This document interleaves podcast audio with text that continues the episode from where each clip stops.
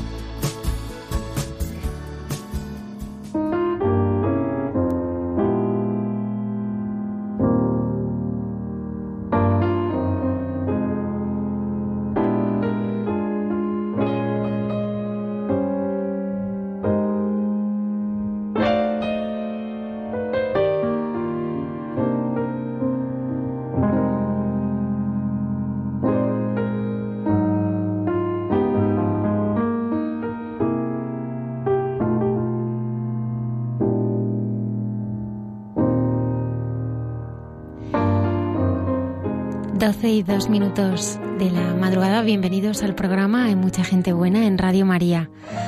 Esta noche nos acompañarán Isabel y Alfonso, un matrimonio que descubrió la fe y esta noche vienen a compartirlo con todos nosotros.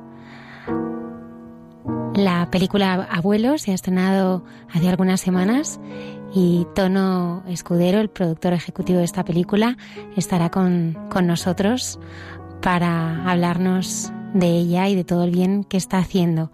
En Santo de Andar por Casa estará el santo napolitano San Alfonso María de Ligorio, de la mano del padre Alberto Rollo. Nos acompaña también la hermana Carmen Pérez en Entre tú y yo. Esto y mucho más. Esta noche no hay mucha gente buena. Gracias por estar ahí.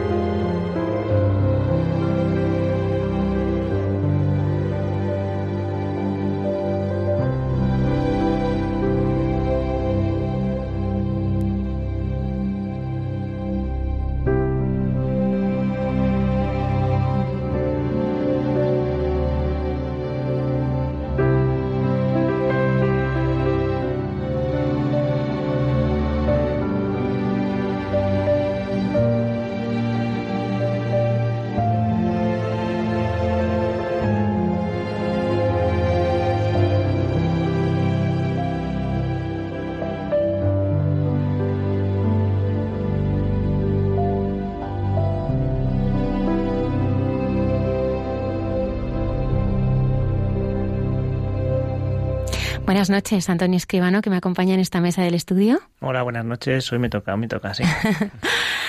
Como avanzábamos al comienzo del programa, nos acompaña Isabel Pardinas y Alfonso González. Buenas noches. Buenas, noches. Sois padres de cinco hijos. Así es. La mayor de ocho, o sea que van todos bastante seguiditos. Oye, vosotros en esto de la fe, ¿siempre habéis conocido al Señor desde niños? ¿Cómo cómo ha sido vuestro camino? Pues bueno, realmente ambos venimos de familias eh, con mucha fe eh, y hemos sido educados en un ambiente de, pues eso, de siempre oír hablar del Señor, los sacramentos.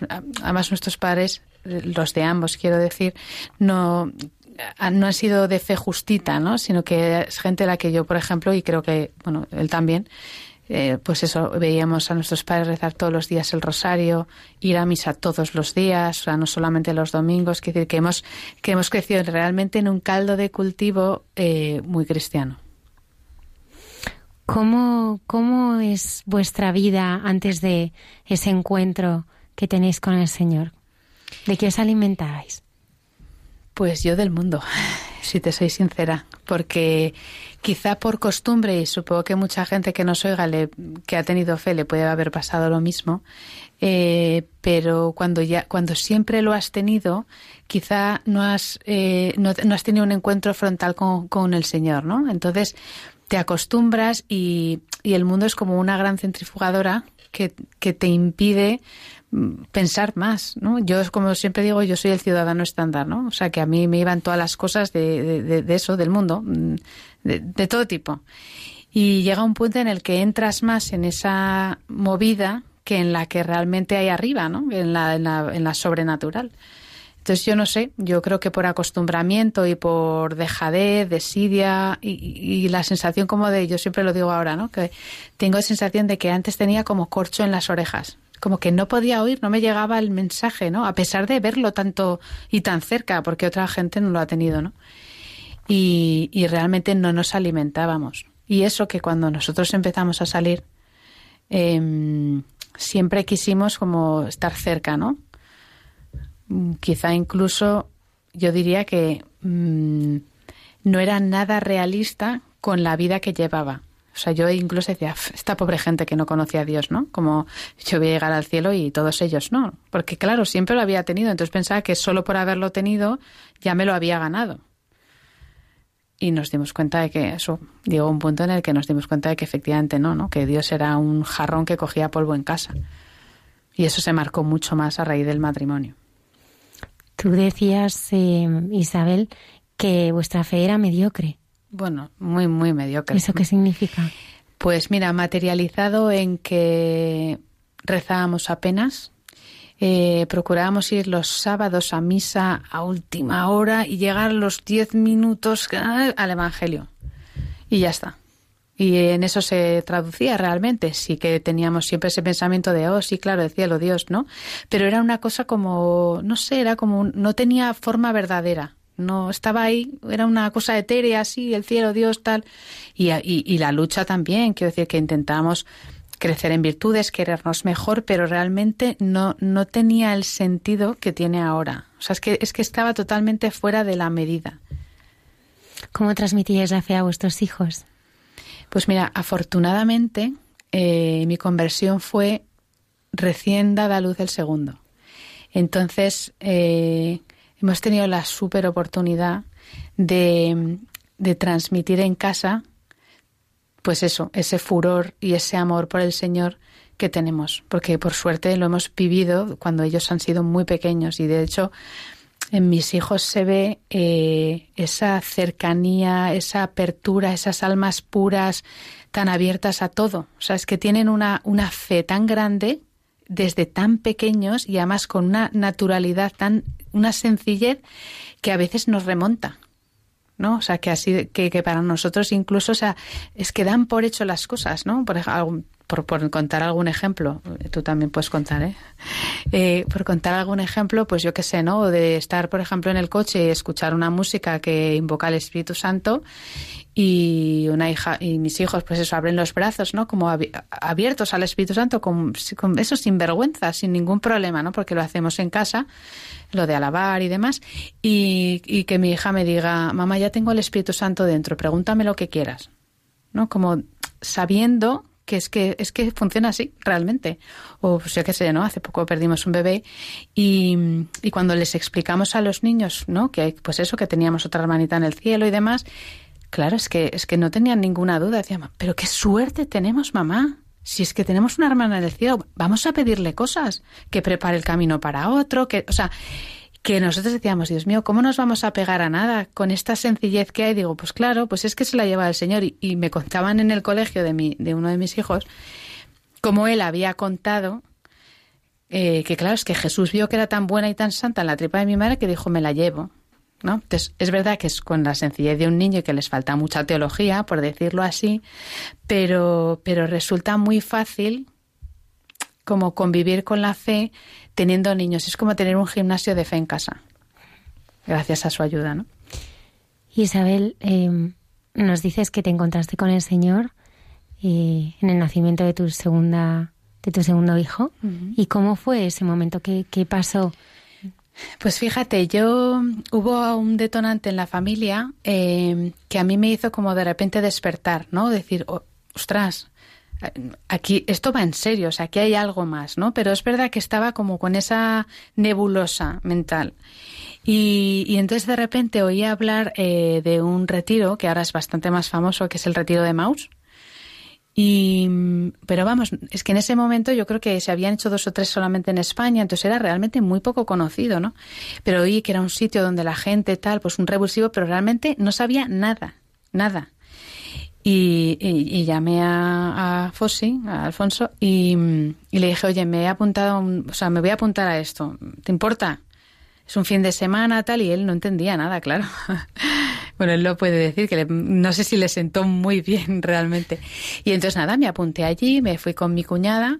Em, y bueno, y, para mí fue, o sea, tuve, o sea, fue un revulsivo tan fuerte para mí. Un, yo me encontré con el Señor. O sea, yo vi a Jesús. Y siempre lo cuento, tanto, tanto que lo vi que llegué a casa obsesionada con encontrar una figura de Jesús, porque yo siempre es verdad que desde muy niña he sido muy mariana, pero no, no acababa de conocer la figura de Cristo, ¿no? Y en ese retiro como que fue un impacto para mí, casi te diría como visual, y llegué a casa como, o sea, tengo que encontrar a este Jesús, ¿quién es este Jesús? ¿no? Y me puse a buscar en internet a ver si encontraba la figura que yo había visto, ¿no? Y, la encontré, la encontré y me la compré con el consiguiente enfado aquí de, mi compañero de piso y, y, era el Jesús del Buen Pastor. Y entonces Jesús entró en nuestra vida así, como dice un hermano mío que parecía que iba vendiendo Biblias por ahí, porque yo tenía, claro, el furor del converso. Imagínate, de repente, de vivir toda la vida como eso, como sin sabor y mediocre, a, descubrir que todo lo que me habían contado era de verdad, pues se me destaponaron las orejas y todo me entró de golpe. Entonces, claro, yo es que era, o sea, es que era una olla a presión insoportable también, ¿no? Porque un recién converso muchas veces no, no, tiene regulada su fe ni su ni la pasión con la que vive las cosas, ¿no? Eh, pero claro, fue un principio impresionante para mí, o sea, fue un empujón de la pera y una y eso hizo en mí tener sed, o sea, yo me veía como como la mujer de la fuente, ¿no? Que quiero beber, quiero más de esto, ¿qué es esto? Y pero claro, él pues bueno, él siempre dice, que ese fue su peor fin de semana de matrimonio porque no dijo, ¿y esta quién es? O sea, ¿de dónde ha salido y, y qué quiere o no? Y además lo primero que le dije al verle fue, tú lo vas a hacer también, ¿no? Como imperativa. ¿Cómo es ese camino, y saber que vas recorriendo eh, después de esos eh, primeros días del retiro? ¿Y cómo vas eh, recorriendo ese camino de acercarte cada día más a ese Jesús que conociste en el retiro? Pues mira, yo confieso que de inicio fue eh, que yo buscaba mucho las chocolatinas espirituales, ¿no?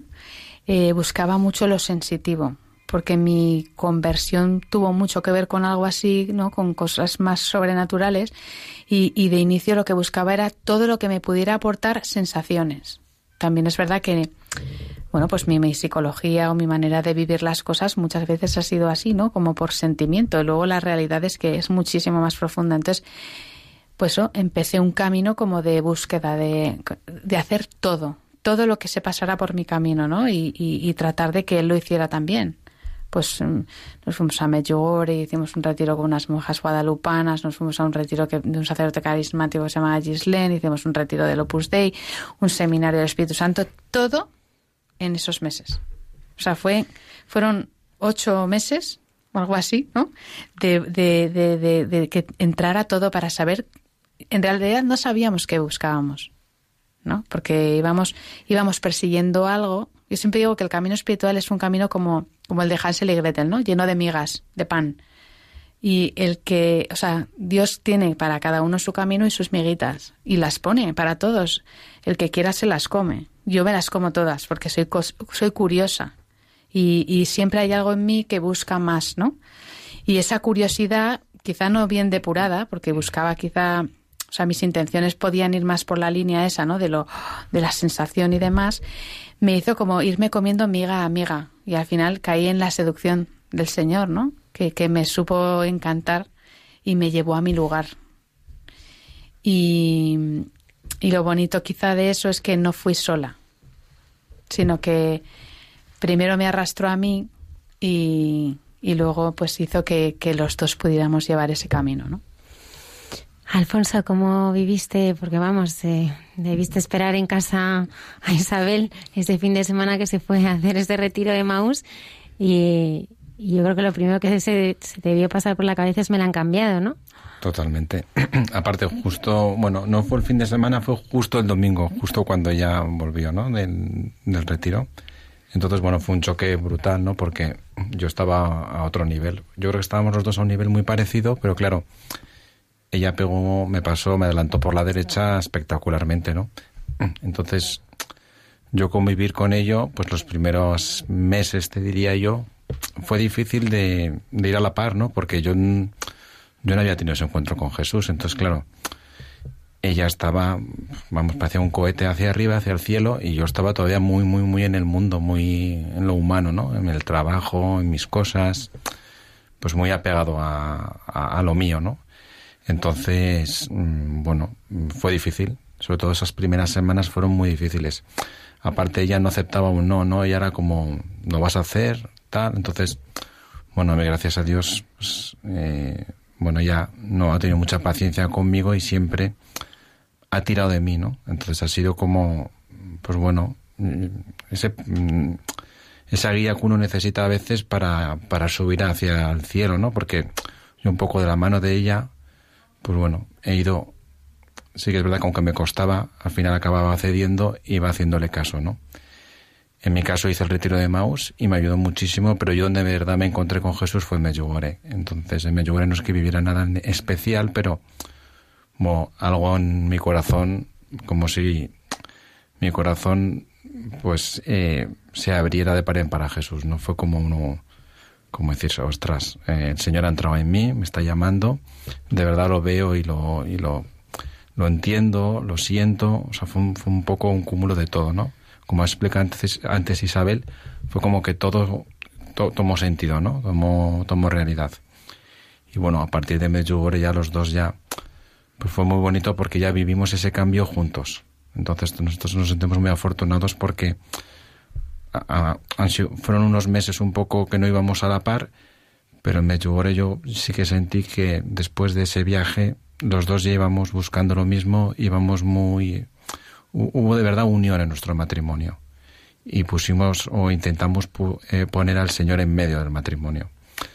Esto ha habido que trabajar. Es un cambio muy importante, sí. ¿Cómo, cómo sí. vais sintiendo que el Señor va entrando en, en, vuestra familia, en vuestro matrimonio? ¿Qué cosas van, van cambiando? Mira, fíjate, yo, yo sí quería decir que mm, realmente el Señor fue muy listo porque quiso entrar en nuestras vidas antes de la prueba, ¿no? Eh, es como Él se nos puso adelante porque sabía lo que venía después, ¿no? Y Él, o sea, entró en nuestra casa en, en, a un nivel muy bajito porque realmente no estábamos preparados y, y te lo digo ahora cinco años tiempo? después cinco años claro después. pero eh, o seis casi. Y, mm, pero realmente Dios entró en nuestra vida para prepararnos para lo que venía después, ¿no? Porque lo que realmente ha cambiado nuestro matrimonio, nuestra unión, la fe, la visión sobrenatural fue la crisis que tuvimos, ¿no? O sea, después de que nosotros conociéramos a Jesús, ocurrió algo en nuestra familia eh, que dio la vuelta absolutamente a todo. O sea, fue como una prueba. Y yo creo que el Señor se puso primero para decir, viene la prueba, pero ya tenéis a qué aferraros, porque nunca hubiéramos resistido esa prueba solos. Isabel, háblanos de esta prueba. Bueno, pues fue una prueba que mm, que entró como una embestida fuerte lateral en casa. Eh, prefiero no entrar en detalles, ¿no? Pero, pero bueno, pues digamos que puso nuestro matrimonio eh, como, como destapar cartas, ¿no? Sobre la mesa. O sea, fue como, esto es lo que hay. ¿no? Fijaos qué endeble es vuestro matrimonio, porque nosotros teníamos la seguridad de que, como además nos conocíamos de hace tanto tiempo y, hombre, veníamos de familias tal, como, esto va a salir bien. ¿Cómo no va a salir bien? Y la realidad es que no sé, o sea, me da mucha pena decir esto, porque yo sé que hay mucha gente que le puede doler o que no lo puede entender. No funciona sin Dios. No es posible superar un matrimonio sin Dios. Ojo, ¿se puede llegar al final? Se puede, pero ¿cómo? Yo después de estos cinco años digo, Dios mío, no sabía que podía ser tan feliz con todo lo que nos ha pedido, porque nos ha pedido muchísimas cosas, ¿no? Y, para nosotros esa prueba fue como un regalo envuelto en papel de lija. Pero realmente, o sea, el Señor nos dio la oportunidad de superar eso para unirnos a, a nosotros mismos con Él que era lo que faltaba en nuestra casa, ¿no? Esa, eh, o sea, que fuéramos tres y no dos o uno más uno, ¿sabes? Sino que fuéramos, pues eso, los tres, los tres, porque no, es que no se puede de otra manera. Porque la vida es muy difícil, porque, porque el mundo, o sea, no hay un solo mensaje positivo en favor de la familia, de la unión, de, de, de la sagrada familia, como entendida en el buen sentido, ¿no? De, del amarse, el respetarse, el, el luchar juntos, el ser un equipo, ¿no? Ahora, de hecho, el mensaje estrella del mundo es eh, mujer, libérate, eh, eh, trabaja, sal, sé independiente. Y no digo que no, no digo que la mujer no tenga que ser fuerte, no digo que... Pero somos un equipo. O sea, yo, yo no soy, o sea, yo soy solo él. Somos uno, ¿no? Entonces, esta, esta prueba, perdóname porque me, yo me voy mucho por los cerros, esta prueba fue, pues eso, eh, un regalo que el Señor nos hizo para fortalecernos y para unirnos. Y si nunca, si el Señor no hubiera aparecido antes, probablemente no tendríamos estos hijos y no estaríamos juntos. Entiendo que en esta prueba, claro, habiendo conocido al Señor, ibais cara a Él. Claro, la vivisteis absolutamente de su mano. Y yo creo que su luz es la, esa luz del Señor que perdona, que pone delante al otro. Esa luz del Señor es la que iluminó, la que reparó las heridas y la que os sanó. Hmm, totalmente. Sobre todo que estas situaciones lo que te hacen es dejarte desnudo, ¿no? Imagínate estar desnudo en medio de nada. ¿A qué te puedes agarrar? Es que no te queda nada, es que ni el pataleo funciona. El pataleo siempre es lo inicial, ¿no? Pataleas, estoy así, quiero tal. Pero llega un momento que dices, es que no me queda nada. Entonces al final como que sueltas, sueltas, relajas y dices, pues es que no, o sea, Señor, estoy aquí, o sea, haz lo que puedas, ¿sabes? Con nosotros. Y entonces ha sido un camino muy, muy bonito porque yo siempre digo que Dios nos fue quitando lastre a cada uno hasta que los dos nos encontramos en el kilómetro cero. O sea, nos quitó muchísimas cosas de nuestros pasados, de nuestras heridas, de, de, nuestros pecados, de tantas cosas. O sea, cuando ya por fin como que nos sanó un poco en individual también, ya dijo, mira, el uno para el otro, o sea, realmente unidos, ¿no? Y eso fue como una, boom, como una explosión. Y de hecho nosotros, pues eso, nos encontramos en la misma fraternidad, con la misma vocación, cuando estábamos cada uno en un polo, o sea, no teníamos nada que ver en, en lo que estábamos buscando, ¿no? Y, y entonces lo bonito ahora es que, o sea, todo lo recibimos juntos, lo la formación la recibimos a la vez, nos examinamos a la vez, quiere decir que nosotros nos sentamos eh, y, eso, y hablamos de lo que, lo que hacemos mejor, lo que hacemos peor. O sea, no tenemos ya ningún miedo a confesar el uno al otro, a abrirnos a. Y eso no era algo, algo que tuviéramos antes. O sea, de hecho, cuando nosotros empezamos como a hacer, entre comillas, examen de conciencia juntos, al principio le decía, ay, vamos al cuarto y con la luz apagada. Y digo, me daba vergüenza abrir mi corazón. Y digo, pero por favor, si yo me acuesto con este señor, pero el corazón, el alma, es algo tan íntimo y tan a veces oculto que, que da mucho pudor. Y el Señor lo que nos enseñó fue abrir ese alma porque es un alma única en el fondo. Y a tener esa comunicación, que es la comunicación del alma. Exacto, es que va por delante el alma. O sea, y nosotros lo que hemos aprendido es como a sintonizar la frecuencia del alma, que, que tiene mucho que ver con la voluntad de Dios, con lo que el Señor nos pide a cada uno, con eso, con, con hacer cada, a cada pequeño pasito lo que Él quiere, porque es que siguiendo ese mapa, es que, es que vamos a ser felices. Que no digo que no nos pida cruces, que no estemos agotados muchísimas veces, que no discutamos, que no, claro que sí, pero como ya sabemos cuál es el final, lo de en medio no nos da miedo, no nos asusta.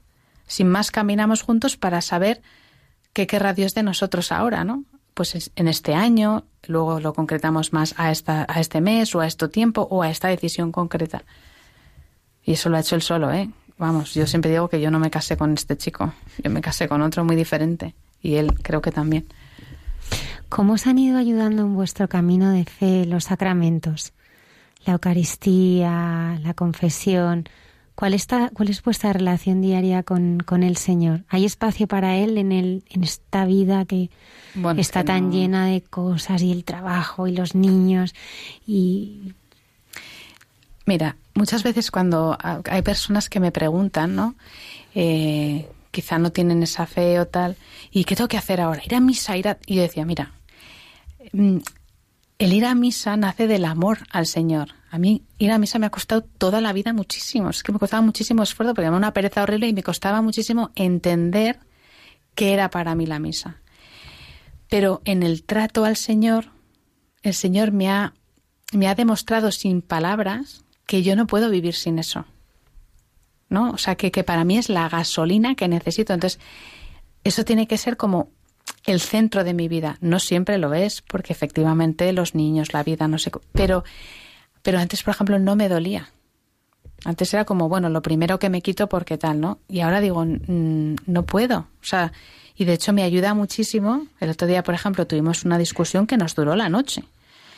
Y fue la misa, y pensé, de hecho, más vale que he ido a misa, porque fue lo que me dio como la gracia para bajar los humos, para decir, oye, perdóname, ¿cómo puedo ser tan ingrata? ¿Cómo puedo estar con lo que tengo? O sea, es decir, que yo soy consciente de que la, las gracias y los sacramentos no son muchas veces, no se sienten de manera sensible, pero son siempre eficaces, siempre. O sea, es que no fallan. Lo que pasa es que no vemos y como nos cuesta ver, pues nos cuesta apreciar lo que tenemos. Hace poco, por ejemplo, leí un libro que me, que me encantó que decía, y no lo había pensado yo, ¿no? Dice, una sola misa tiene más poder que el martirio de todos los mártires de toda la historia. Una misa. Digo, pero eso cómo se explica? Porque no vemos. Entonces yo digo, mira, voy a caminar en fe, o sea, me lo voy a creer porque si yo empiezo a caminar en esta fe, al final el Señor me la va a dar. Entonces al final o sea, sin sacramentos no puedes. Nosotros, pues eso, tratamos de confesarnos semanalmente, pues eh, vamos a misa diariamente. Obviamente, pues eso, hay veces que pinchas o, mira, el otro día tuve a uno enfermo en casa dos días, pues, pues no pude salir, ¿no? Él hizo una comunión espiritual por mí y ya está. Digo, pues mira, Señor, ya, ya cuando pueda lo haré, ¿no? Pero, hombre, son fundamentales, son como las muletas. Alfonso, ¿cómo lo vas viviendo tú? Pues un poco igual que igual que Isabel, ¿no? Yo poco, yo creo que un poco lo que ha cambiado es lo que ha dicho Isa. Antes, bueno, era como una lucha, ¿no? Porque sobre todo como no estás enamorado del Señor, pues me, no sientes esa necesidad. Y ahora mismo es que es que todos los días, eh, incluso cuando hay alguna complicación o cuando hay alguna tal, intentas decir, bueno, es que yo necesito ir a misa, es que necesito de ti, ¿no, Señor? Entonces, nosotros sentimos que nos, que nos, pues bueno, que, como el Señor está en nuestra vida, es que no tenemos, no sé, o sea, nos duele mucho si no podemos ir o, o si en algún momento, eh, yo que sé, incluso te deja llevar, ¿no? Por la pereza o por el cansancio y dices, pues tal, luego al día siguiente dices, ostras, qué cambio de día o qué día más diferente, el habiendo... Como que te pesa todo, ¿eh? Sí, sí, como que las cosas, no, no me digas por qué, pero lo, cotidiano pesa más, los, el día a día como que algo algo hecho algo ha pasado que no sé por qué no voy no voy en la dirección de siempre no entonces lo notamos bastante. Nosotros también intentamos rezar juntos todos los días y también lo notamos mucho cuando dejamos de, de estar así con esa unión al Señor no que bueno procuramos pues que al final que el Señor esté todo el día en nuestra vida no evidentemente pero bueno esa intimidad o ese tiempo especial con él también lo notamos mucho a veces cuando no podemos o cuando el día nos, nos, nos vence, ¿no? Porque, porque pasan cosas, pues eso, el trabajo, los niños o no tal. Eh, bueno, es, eso, ¿verdad? Nos, lo comentamos muchas veces cuando hablamos, ¿no? Es decir, jo, qué pena que hoy no he podido, como lo he notado. O a veces pasan los días y no consigues sacar tu, tu rato, ¿no? De estar más cerca del Señor. Eso sí que lo hemos comentado muchas veces. Sí, o sea, nosotros notamos que cuando no rezamos, por ejemplo, o no rezamos juntos, eh, vamos en la misma barca, porque nuestra barca, pues eso, inevitablemente eh, pasea por ahí, pero no, o sea, pero no nos miramos. ¿no? Como que cada uno está remando porque hay que remar, porque decir que no podemos parar la vida, tenemos hijos, ¿no? Que es lo que nosotros nos nos, nos empuja, ¿no? Eh, pero que yo remo hacia un lado mirando a la izquierda y tú a la derecha. En la misma barca, sí, remando, sí, pero no juntos.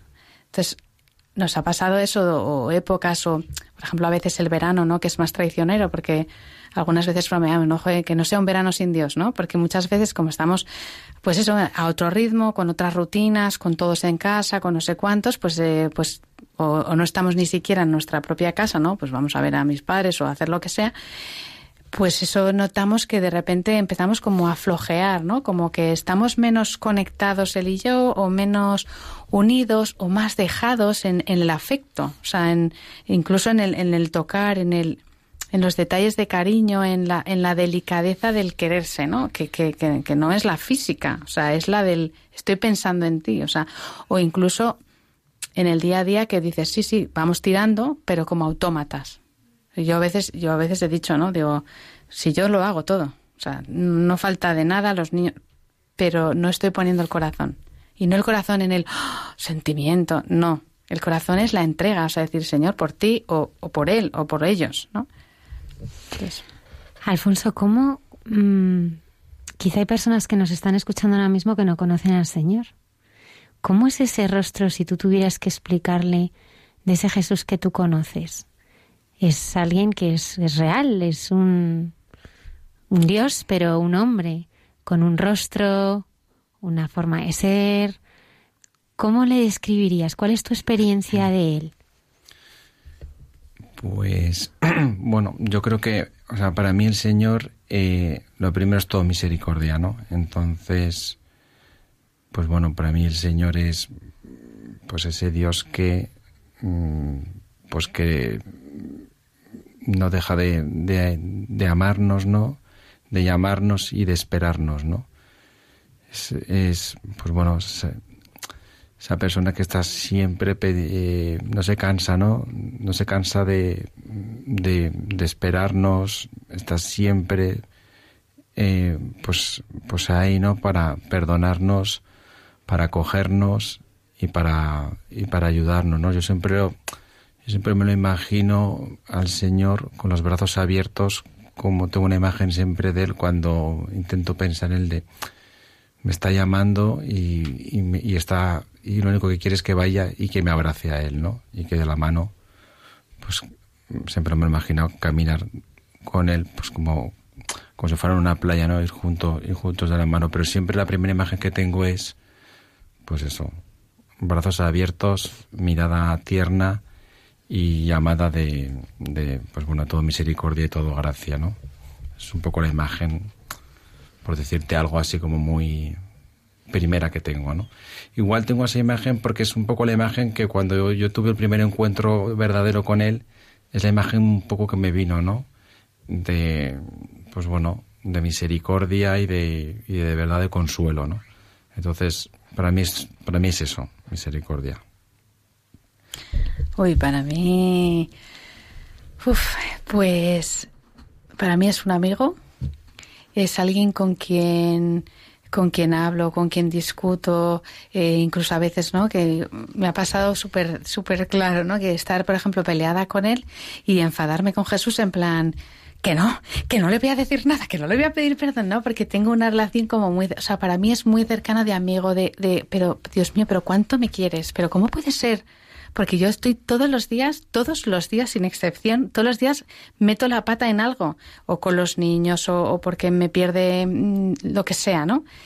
Y, y, o sea, siempre siento que no, que no se enfada conmigo, que es como, es buenísimo, o sea, es que es buenísimo, ¿no? Me lo perdona todo, me, me acompaña todo el rato, eh, pone sentimientos de amor en, en mí hacia los demás, ¿no? O sea, como que mira cuánto quiero, ¿no? Mira cuánto quiero, o sea, quiere como quiero yo.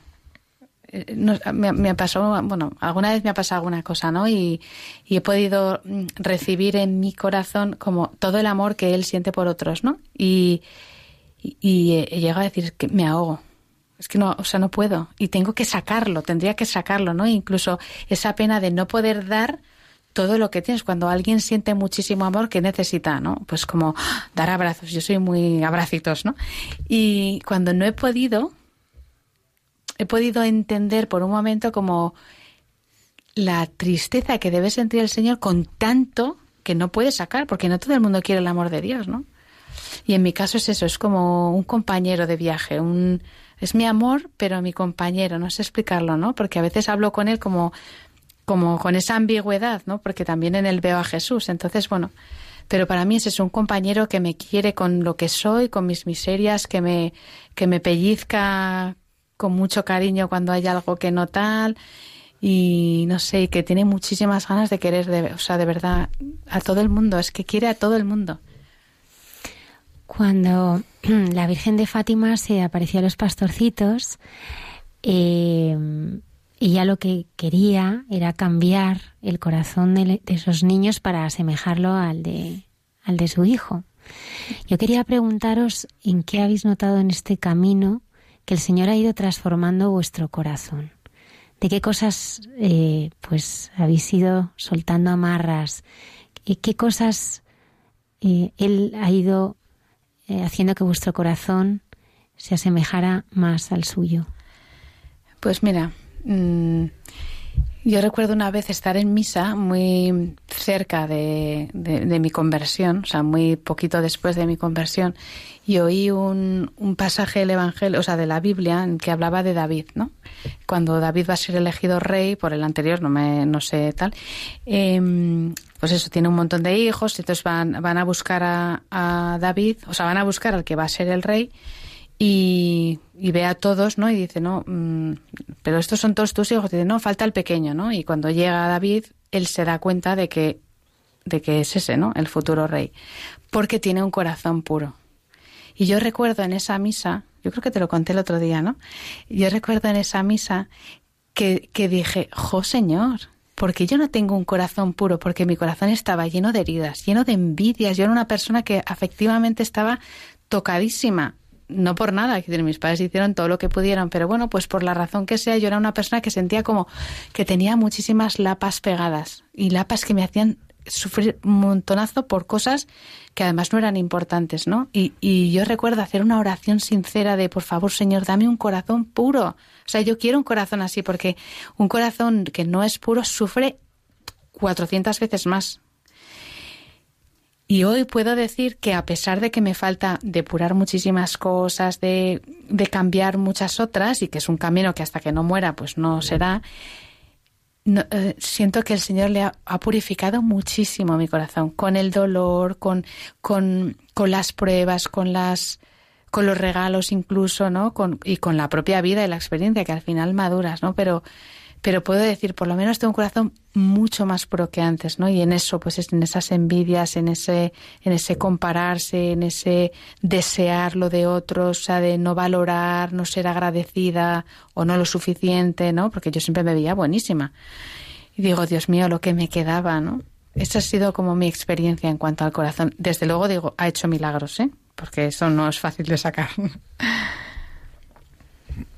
bueno, un poco, un poco como Isabel, pero a mí sobre todo me lo ha abierto. O sea, yo tenía un corazón muy cerrado y solo vivía por y para mí, en el sentido de, pues yo, mi comodidad, pues eso, mis, mis cosas, ¿no? Muy egoísta. Entonces lo que ha hecho es darle un vuelco total y, y abrirlo y, y, bueno, pues ha ido soltando lastre, todavía queda un montón de cosas, pues eso, como ha dicho Isa, que depurar y que cambiar, pero fundamentalmente yo tenía como mucho muro mucho, bueno, totalmente cerrado al amor en general y a mí me, a mí me ha dado un vuelco. Me lo sigue dando, ¿no? Todavía, bueno, pues estamos en ese camino, ¿no? Pero vamos, total. Alfonso, ¿cambia la escala de valores? Eh, porque claro, la escala de valores del mundo, bueno, todos tenemos un trabajo, eh, nos preocupa, eh, bueno, pues cambia llegar radical a fin de mes. Bueno, sabemos ya todo lo que nos, nos ofrece el mundo, pero con el Señor ¿Se vive más en la confianza? Bueno, no te puedes ni imaginar, ni imaginar cómo se... O sea, es que de verdad a veces digo, o sea, si la gente supiera, Dios mío, cuántos pesos nos quitaríamos de encima. Porque, bueno, él, por ejemplo, cuenta tu, tu parte, ¿no? Pero él tenía muchísimo más apego a las seguridades. Yo quizá en eso he sido más dejada, o sea, más de ah, despreocupada. Yo ganaba dinero, lo gastaba. O sea, quiere decir que no era una persona muy responsable en eso, ¿no? Pero bueno, de la súper consumista. Pero, pero a día de hoy, vamos, tenemos 400.000 anécdotas que prueban que de verdad el Señor, si tú le dejas, hace. Pero hace que te, o sea, es que no te puedes imaginar las, las que nos han pasado. ¿no? Bueno, bueno, Las es que no te imaginas. O sea, por ejemplo, una de las historias, ¿no? Bueno, ahora nos ha pasado con una casa, pero una así como muy clara, ¿no? Eh, necesitábamos un coche porque teníamos una carraca, un C3 de estos utilitarios del año 2001, que además era de una cuñada, bueno. Y ya, claro, con tantos decíamos, Dios mío, necesitamos un coche, pero es que no tenemos dinero para ese coche. Para un coche familiar, daba igual cuál fuera, ¿no? Aunque fuera de segunda, bueno. Y entonces empezamos, dijimos, bueno, pues nada, vamos a pedirle al Señor un coche, ¿no? Y todas las noches con los niños, Señor, regálanos una furgoneta, ¿no? Todos los niños nos lo decían además mucho en el colegio, estamos rezando por vuestra furgoneta, ¿no? Pero en la seguridad de que iba a aparecer.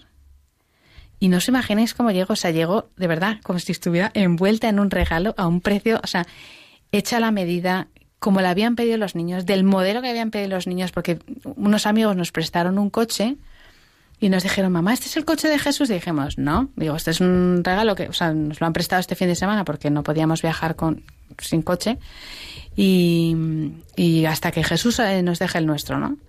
Y entonces, jo, mamá, ¿y por qué no podemos quedarnos este coche, no? Si, si es genial este coche y ya, bueno, pues, pues no. Bueno, pues el modelo que, que nos dieron, que nos fue un regalo, era el mismo modelo, el mismo coche. O sea, y mis hijos, por su. Ah, claro, el coche de Jesús. Es que no tenían duda, pues de esas mil. Cuando hemos sido dos personas de, pues eso, de, de tener el colchón, nos hemos arruinado. O sea, decir, que, que hemos pasado muchas fases y no, no, ahora igual. O nos dijo, por ejemplo, nuestro casero hace poco, oye, que os tenéis que ir. Y mi hija me decía, mamá, es que no estás buscando nada. Y le digo, ya, te digo, Isa, es que no es mi problema, es problema de Dios. Oye, pues nada, en un tiempo récord y con todas las características que habíamos pedido, ¿sabes? Que, que Dios además está encima a los caprichos. Entonces, cuando el Señor entra en tu casa y acaba y entiendes que es el jefe de cocina, es que eh, o sea, supera todas las expectativas. O sea, dices, es que ni, ni, en mis mejores sueños hubiera pedido, es que no hacía falta tanto esto, Señor, ¿sabes? Pues, pero él dice, cuando yo lo, me ocupo, ¿sabes? Es que lo voy a hacer bien. Alfonso, entonces ya nada y seguro, ¿no? Tú que lo tenías todo medido, calculado, Uf. todo seguro, ya esto es un salto al vacío. Sí, cuesta, sí, pero cuesta. Eh, porque vivir en fe es vivir en oscuridad en ese sentido, pero bueno, yo creo que estamos aprendiendo, yo sobre todo, a vivir en fe porque y en confianza, porque antes eso no. Y, y, generaba mucha frustración, mucho nerviosismo, mucha inseguridad. Pero sí que es verdad que, aunque, bueno, pues como padre de familia siempre estás más encima, más preocupado pues de las cosas, un poco de llegar a fin de mes y de, y de bueno, y del futuro pero con un prisma totalmente distinto, ¿no? Entonces, en fe, la verdad es que es mucho más sencillo porque al final sabes que no lo llevas tú el barco, ¿no? Que lo lleva Jesús y dices, pues bueno, yo sé que tú proveerás, ¿no? Pero vamos, lo que ha dicho Isabel es que tenemos un montón de esas, ¿no? Entonces, la verdad es que a veces te da pena no vivir en fe en todo momento, ¿sabes? Porque aunque vivimos en fe, muchas veces eh, las pruebas, pues a veces respondes, a veces no, ¿no? Entonces a veces cuando luego viene, el Señor siempre te gana, ¿no? No se equivoca, ¿no? Y siempre te sorprende, ¿no? Entonces a veces dices, me puede haber evitado, eh, eh, porque al final son pruebas, ¿no? Que vas teniendo. Solo el Señor yo creo que solo pide que des tú el pasito. Y una vez que das el pasito, aunque sea corto, él ya te lleva, pero que lo des tú primero, ¿no? Un poquito de pasito. Entonces, cuando otras veces Él te gana y lo da Él, aunque tú no lo hayas dado, pues ya, claro, te gana, te gana. Y, te, y vamos. De hecho, es que la del coche, la de la casa, es que tenemos un montón. ¿Habéis mm, recorrido un camino espiritual que os ha llevado a...?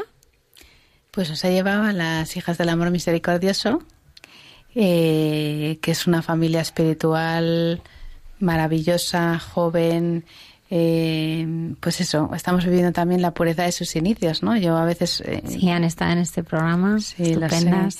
Y, y, bueno, es bonito pues eso, porque, porque el Señor se está, se está prodigando muchísimo, a nosotros nos ha sentado como matrimonio y nuestras almas, ¿no? O sea, realmente ha sido ha sido él el que, el que dándonos pequeñas pistas nos llevó hasta allí y de repente fue como si nuestra alma supiera que ya estábamos allí, ¿no? Pero, pero con una llamada fuerte, o sea, que, que, realmente fue como una vocación caída del cielo, ¿no? Porque no esperábamos para nada, o sea, yo tengo un hermano que va a ser sacerdote en esa comunidad, sí, él entró en esa comunidad que a mí, mm, yo levantaba la ceja así como, a ver dónde se ha metido este y quiénes son esas monjas, ¿no? Y sin embargo, eh, empezar a tratarles, eh, bueno, recibir su formación, su acompañamiento, porque bueno, uno de sus carismas es el acompañamiento espiritual, que yo decía, Dios mío, o sea, es que está respondiendo a todo lo, a todas mis inquietudes, ¿no? Incluso a nivel matrimonial. Yo recuerdo que mi, lo confieso, una cosa que me enganchó muchísimo de inicio fue que yo hablé con mi monjita eh, y me dio una explicación tan bestial sobre la sexualidad en el matrimonio y la relación de eso con el cielo, con Dios, con, con todo lo espiritual, que llegué a casa como, pero ¿de dónde han salido? O sea, ¿pero por qué me saben explicar esto que nadie me lo había podido ¿no? Como yo siempre digo que, que me, a mí me han contado mal a Dios, no porque quizá yo no lo entendí bien, ¿no? Pero que, eh, pues que yo soy muy básica en mis explicaciones, o sea, no necesito teología, yo no soy capaz, no, tengo ese cerebro, no tengo esa capacidad, ¿no? Lo mío funciona como con otro lenguaje y este lenguaje, el, el, suyo, eh, es muy llano, muy eso, muy para, para pequeñitos, para los que vamos todavía en pañales, ¿no? A este nivel. Entonces, bueno, pues eso, ahora estamos allí y, somos esos laicos consagrados a la comunidad y, bueno, pues somos los ojos, los brazos, los oídos, la boca de Jesús para lo que Él no llega porque no puede, ¿no? A ver, yo quería preguntaros que en todo este proceso, ¿no? Porque claro, es como hace cinco años, ¿no? Pero en esos cinco años hay muchas cosas, ¿no? Mm. Y también tirando más para atrás, ¿qué claves para todos los matrimonios, ¿eh? no solamente todos los que estén casados. ¿Qué claves usáis para que, pues, habéis dicho muchas cosas, que Dios eh, os ayude a que esté en el centro? Pero claro, eso puede, puede mm, quedar un poco como, bueno, si Dios está en el centro, pero ¿cómo está en el centro? ¿Qué claves usáis para que eso suceda? O sea, para que esa mm, disputa entre los dos, esta, esa discusión, para que con los niños llegue un momento de desesperación y en ese momento, que es el difícil, encontráis a Dios? ¿O cómo le buscáis? ¿Qué claves? Son las que más vosotros habéis eh, usado y las que más os sirven. Fíjate, yo mm, más que más que claves o tips, o sea, yo creo que todo tiene en cada matrimonio pienso que hay em, una serie de escalones, ¿no? Em, no se puede llegar, o sea, yo, no, yo te puedo dar una clave, pero quizá a ti no te funciona. No porque no sirva, ni te vaya a servir, sino porque necesitamos saber en qué contexto estás, ¿no? En qué momento estás. O sea, para mí la primera clave sería eh, en individual o en pareja, lo, eso sería lo ideal, hacer de verdad una oración sincera pidiéndole al Señor que entre en tu casa. Porque a veces el Señor no entra en tu casa porque tú no le has dado permiso para entrar, ¿no? Pero es muy importante, individual o en pareja. Vosotros la habéis vivido. Hombre, yo creo que es fundamental en pareja Pero cuando hay una situación, yo lo veo muchísimo. Yo, fíjate, nosotros, una de las misiones como que el Señor ha puesto en nuestras manos, en las dos, nunca lo hubiera hecho en individual, ha sido la de los matrimonios, ¿no? Como la de, mm, de alguna manera, dar esperanza a matrimonios que, que como nosotros, pues empezaron flojos, o cojeando, o sin Dios. ¿no? Y, obviamente lo ideal es que todos sean los dos, que los dos lo luchen, que los dos lo recen, pero yo pienso que de normal siempre hay uno que está un poquitín más arriba o que está o que está despuntando o que tiene mayor inquietud o que busca, ¿no? O sea, yo invito si hay alguien de, de ellos que nos oye, ¿no? Que aquel que tenga esa inquietud haga esa oración de corazón del Señor, por favor, entra en mi casa porque primero tiene que entrar. O sea, cuando el Señor dice estoy a la puerta y llamo es porque es verdad, pero Él es un caballero, nunca va a entrar si no le dejas. Y para entrar uno tiene que sinceramente pedírselo.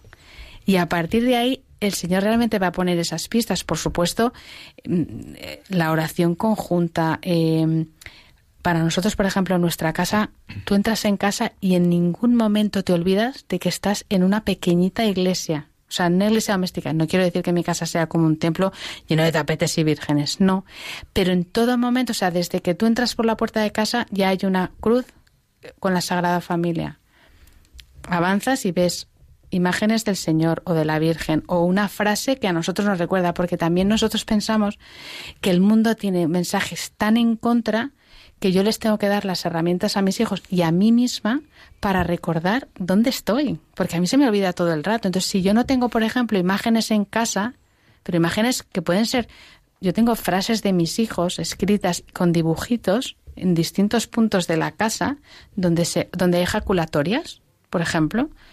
Ojo, que esto puede ser una cosa como eh, igual friki si, si lo buscas, ¿no? Pero que que en casa tiene que, o sea, la casa ya tiene que ser como un, un centro donde, donde realmente quién es el, se note quién es el centro. En nuestra casa, por ejemplo, antes el centro era una tele gigante que se compró mi marido eh, de soltero. Y, y, cuando nosotros ya nos convertimos y empezó a avanzar el yo decía, es que me pone nerviosa que la, la, o sea, que la reina de mi casa sea una tele, porque era horrible, además es enorme. Entonces, oye, la metimos en un armario y entonces se ve un armario precioso antiguo de mi suegra que la providencia me buscó y ya está, ¿no? Entonces, tiene que haber muchísimas referencias en casa, por ejemplo, como de muletilla. Por supuesto. Y, luego fundamental, en nuestro caso, ya sé que hablar de claves es complicado, pero la comunicación es muy importante. Es que es que cambia todo porque cuando ya rompes esa barrera y eres capaz de, de contar lo que te pasa y y, y, bueno, no por solo por pedir ayuda, sino por, bueno, pues contar las preocupaciones, cómo ha ido el día.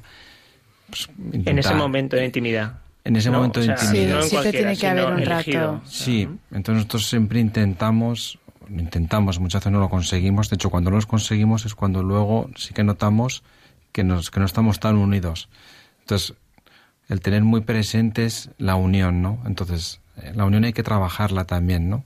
Entonces nosotros, eh, por supuesto con el Señor y poniendo a Dios en el medio del matrimonio, entonces yo sí que animo a todo el mundo a que de verdad le pongan en el medio, pero luego ya de una manera muy práctica es fundamental intentar hablar, rezar juntos y hablar juntos. Entonces nosotros intentamos sobre todo no desviarnos y si a veces nos desviamos ya tenemos a nuestra hermanita, a nuestra monjita o nosotros mismos, ya nos damos cuenta luego pues, de hablar y rezar juntos pero hablar fundamental también, porque igual nos pasamos los primeros años del matrimonio sin hablar de verdad. O sea, mm. más que cómo va, cómo va, qué haces, qué tal. Una de las cosas que nos pasaba era que terminaba el día, estábamos tan agotados que lo que necesitábamos era como un inputs pasivos, ¿no? Entonces nos sentamos y era el ordenador, el móvil y la tele. Y luego llegó un punto que, y no hace tanto, como dos años o así, que nos dimos cuenta en plan, o sea, hay que hay que quitar la tele. Yo tenía muchísima tendencia a poner la tele como para como así que se me cayera la baba, ¿no? De, de, descanso. Y nos dimos cuenta, por ejemplo, que eso hacía que estuviéramos juntos en el salón, pero no, no hablábamos nada. Y luego apagabas la tele y a las mil venga a la cama. Entonces, esa comunicación no existía. Eso es una de las cosas que yo me quitaría, ¿no? Por ejemplo, decir una clave para tal, pues quitar todo elemento que pueda ser una distracción para dedicar un ratito, que tampoco tiene que ser muchísimo, a hablar y además cuando te pones con la meta de un ratito pequeño, luego ese ratito siempre lo quieres alargar, o sea, que lo disfrutas, porque realmente sacas muchísimo jugo a las cosas, a lo que necesitan los niños, a cómo nos vemos, a todo. Es que nosotros creo que nos movemos en esa clave de unión. Entonces, todo lo que al final es, oye, ¿qué, ¿qué hace que no fomente la unión? Pues eso lo tenemos que quitar. Y luego, ¿qué, qué tira para arriba en esa unión? pues todo esto, ¿no? eso es a lo que me refería, o sea, es... Perdón, sí, que yo me voy mucho por los cerros, perdona. Claro, entonces, en esa clave de unión, porque no entendemos, porque si no entendemos que esto no va, ¿no? Pues que hay que eso tiene como muchas ramas, ¿no? Pues está el Señor, pues está la comunicación, están los niños, pues fomentar, fomentar esa unión, ¿no? Entonces hay muchas cosas que también te das cuenta que, que no, que es que te, te desvían, ¿no? Y te separan, ¿no? En ese sentido. No tiene que ser una crisis, a veces yo creo que la crisis empieza con cosas pequeñitas y luego va a más, ¿no? Entonces se va produciendo más desunión. Entonces nosotros intentamos ver en esas pequeñas cosas que nos está entorpeciendo el camino. Isabel Pardinas y Alfonso González, muchísimas gracias por haber estado esta noche con, nosotros. Nos alegra muchísimo este camino que, que estáis que estáis haciendo y a seguir adelante. Muchas gracias a vosotros. Gracias.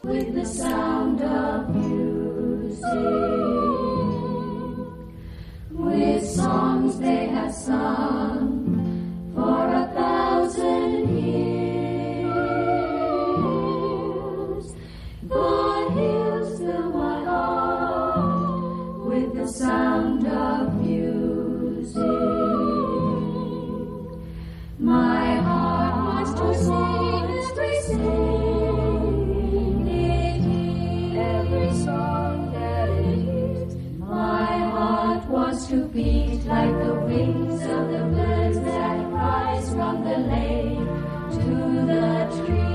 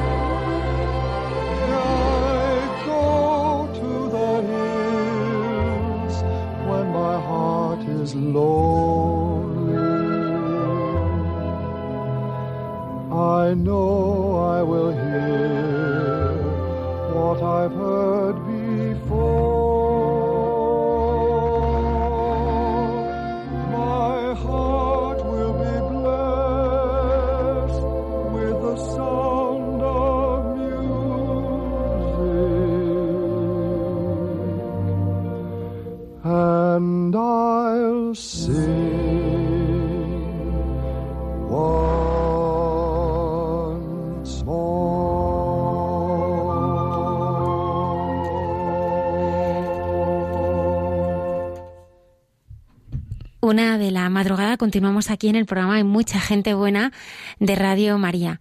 Me gustaría en este momento recordar algunas palabras del Papa Francisco que nos hablaba de los abuelos. La catequesis de hoy está centrada en la importancia que los abuelos tienen en la familia y en la sociedad. Ciertamente se trata de una etapa especial de la vida y hasta cierto punto novedosa, también para la espiritualidad cristiana. Pero el Señor nos llama a seguirlo en todos los momentos y circunstancias. Las personas mayores también tienen una misión que cumplir y una gracia especial para llevarla a cabo.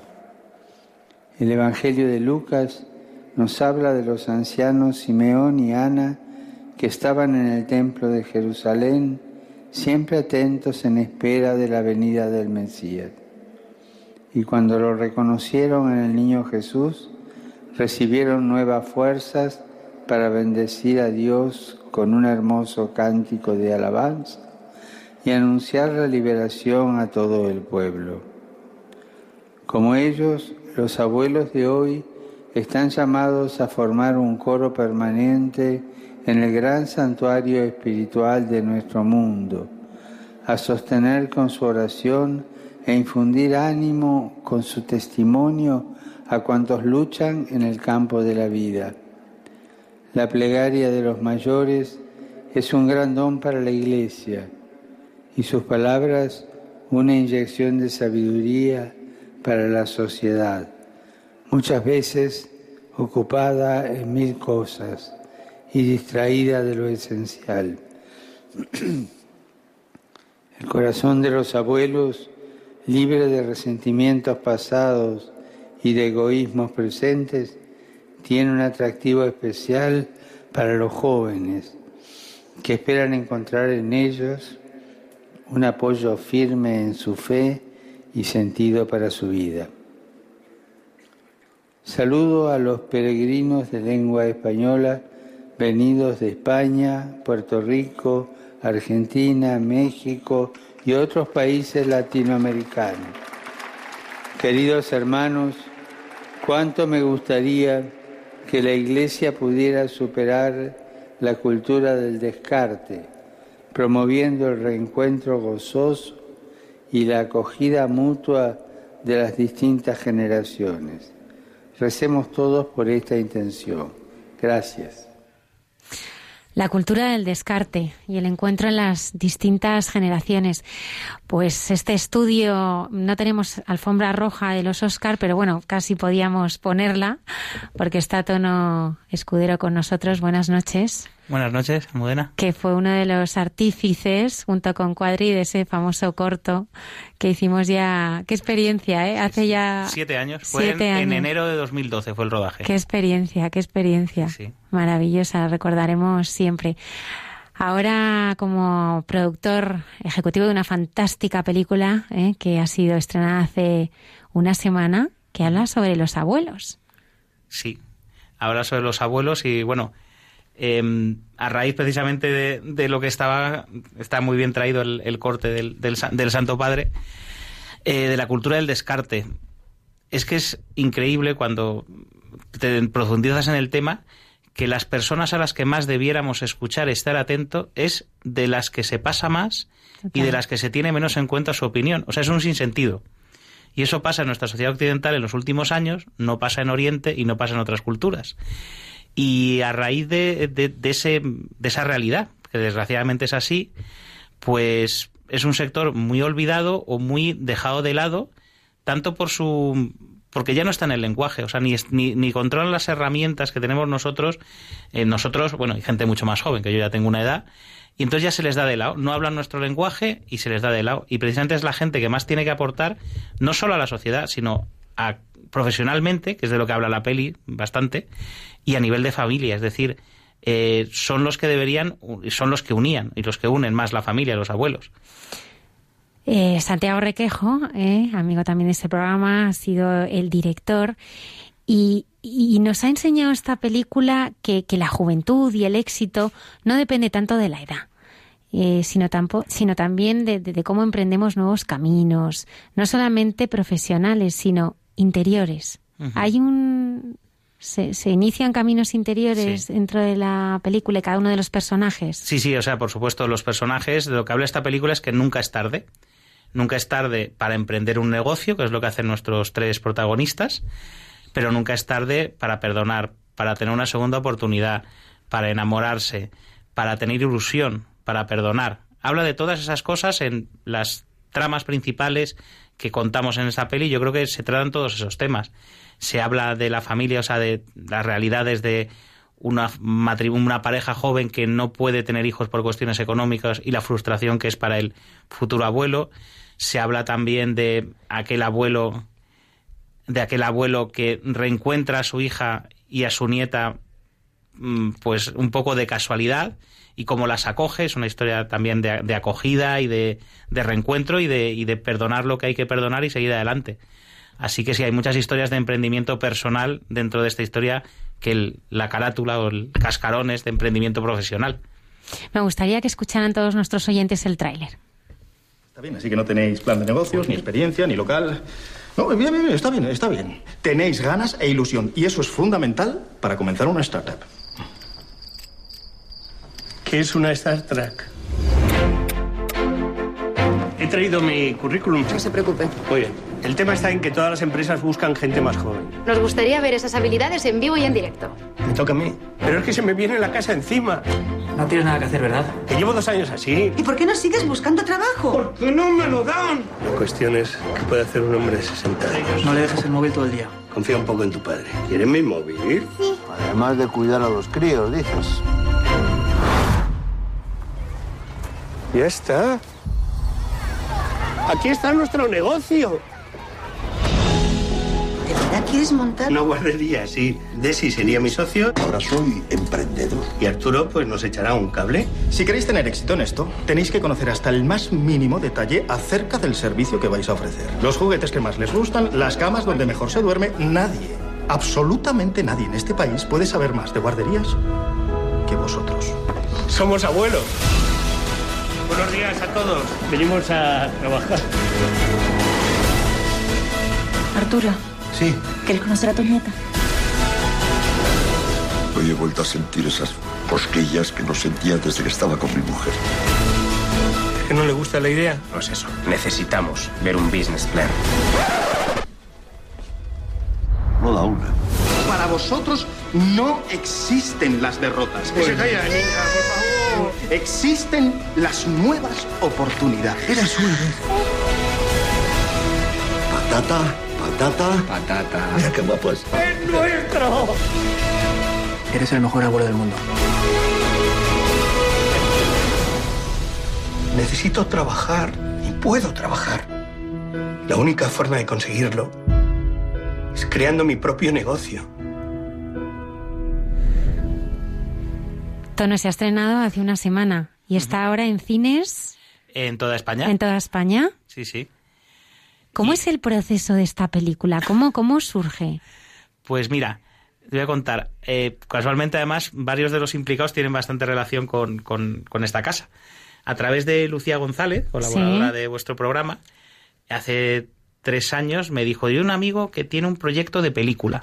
Y busco a alguien pues que esté muy involucrado en el mundo del cine desde hace años para llevar la producción y de bueno, pues voy a conocerle.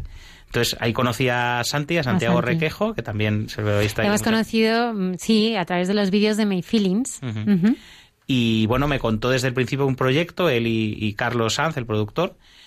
Y joder, pues me atrajo mucho, aparte de a nivel personal, e- era un embrión de proyectos, era una escaleta, una, una idea. Una idea de querer contar algo sobre esta gente que a, raíz de la crisis económicamente han sido expulsados del mercado laboral. Pero claro, una persona de 55, 60, 65 años eh, es joven y está en plenitud de condiciones para emprender cualquier cosa, o de 70 o de 75. Y les han sido expulsados del mercado laboral por la crisis y es un drama porque nunca van a poder, en su inmensa mayoría, no ya encontrar un trabajo por cuenta, por cuenta ajena, sino ni siquiera les dan la oportunidad de entrevista de trabajo. Hay personas con 30 años de experiencia. Entonces, Mm. fijándonos en eso, se, constru- se constru- empezó a construir una historia. Es un proceso, bueno, Santi con Javier Lorenzo, con el co-guionista, empezaron a construir una historia de unos personajes que han sido afectados por la crisis y que sobre todo tienen en común la abuelidad o porque quieren ser abuelos o porque lo son o porque no lo son o porque son considerados abuelos laborales En- y en cualquiera de esas acepciones del término abuelo que es un término eminentemente positivo o así se, se consideró a la hora de poner el nombre porque todo el mundo tiene un recuerdo positivo de sus abuelos pero no porque sean abuelos tienen que ser ni decrépitos ni dejados de lado entonces, a través de esos personajes que tienen diversos grados de abuelidad, contamos su historia, eso de emprendimiento personal, de superación y de demostrar al final que nunca es tarde y que todo el mundo tiene derecho a, a una segunda oportunidad, a ser escuchado, a no ser dejado de lado.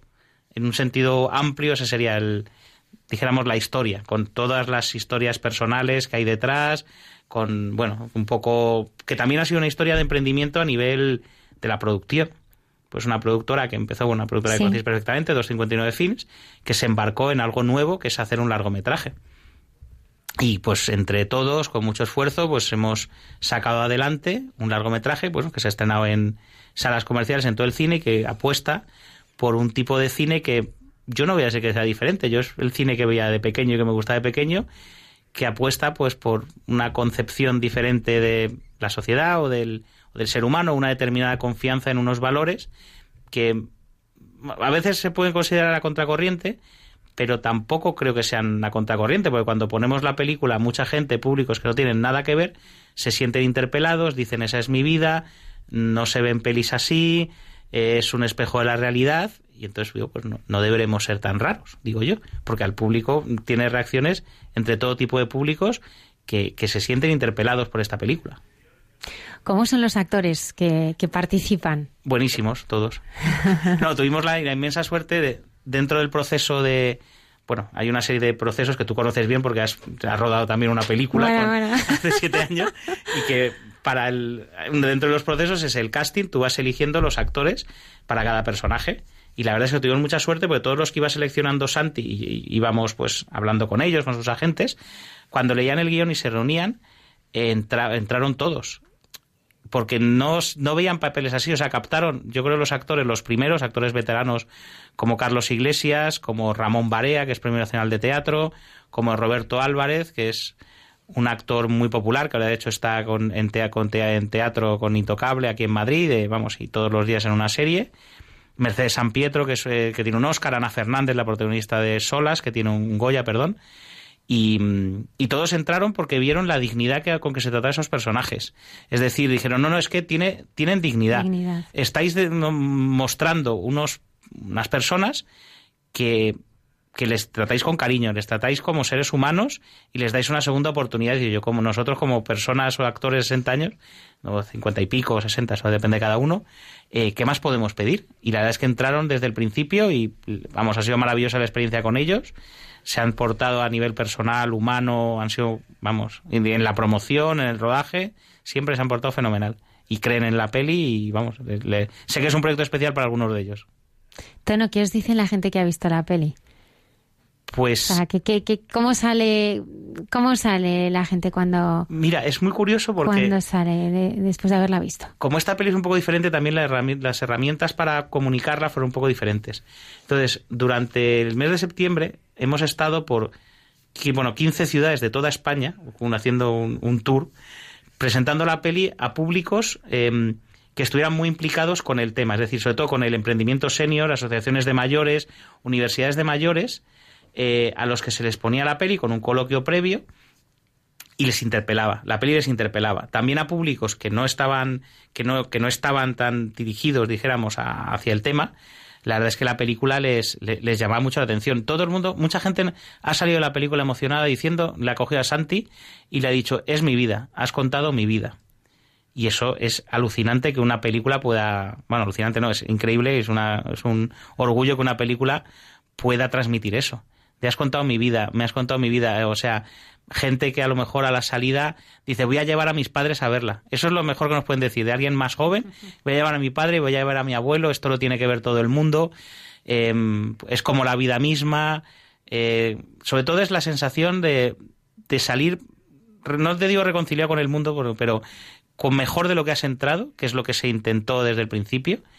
Eh, bueno, el principio, lo que, estaba de la película, que fuera, que transmitiera un mensaje positivo, em, que transmitiera algo que a la gente les hiciera salir distinto del cine y que es una peli, como dice Carlos Iglesias, el protagonista, que te llevas a la otra acera del cine cuando sales. O sea, que no se queda en la puerta del cine, sino que sigues hablando de ella. Y eso yo creo que, que sí lo transmite esta película. O sea, se sigue hablando de esa película cuando sales. mm, la gente algo le remueve. Yo creo que algo, no sé el qué, una tecla, alguna gente más, otra menos, por supuesto. Las opiniones no son unánimes, si no sería muy aburrido. Pero en general, eh, yo creo que transmite ese efecto en el, en la- en los, en el público que la ha visto. Eh, hoy parece extraño que, que los personajes de las películas sean gente normal. Mm, si- ¿Sigue teniendo, tú que además has hecho muchísimo cine atractivo, las películas de gente normal? Pues yo creo que parece ser que sí, que existe ese hueco. O sea, em, sí, lo está demostrando yo esta película. O sea, que.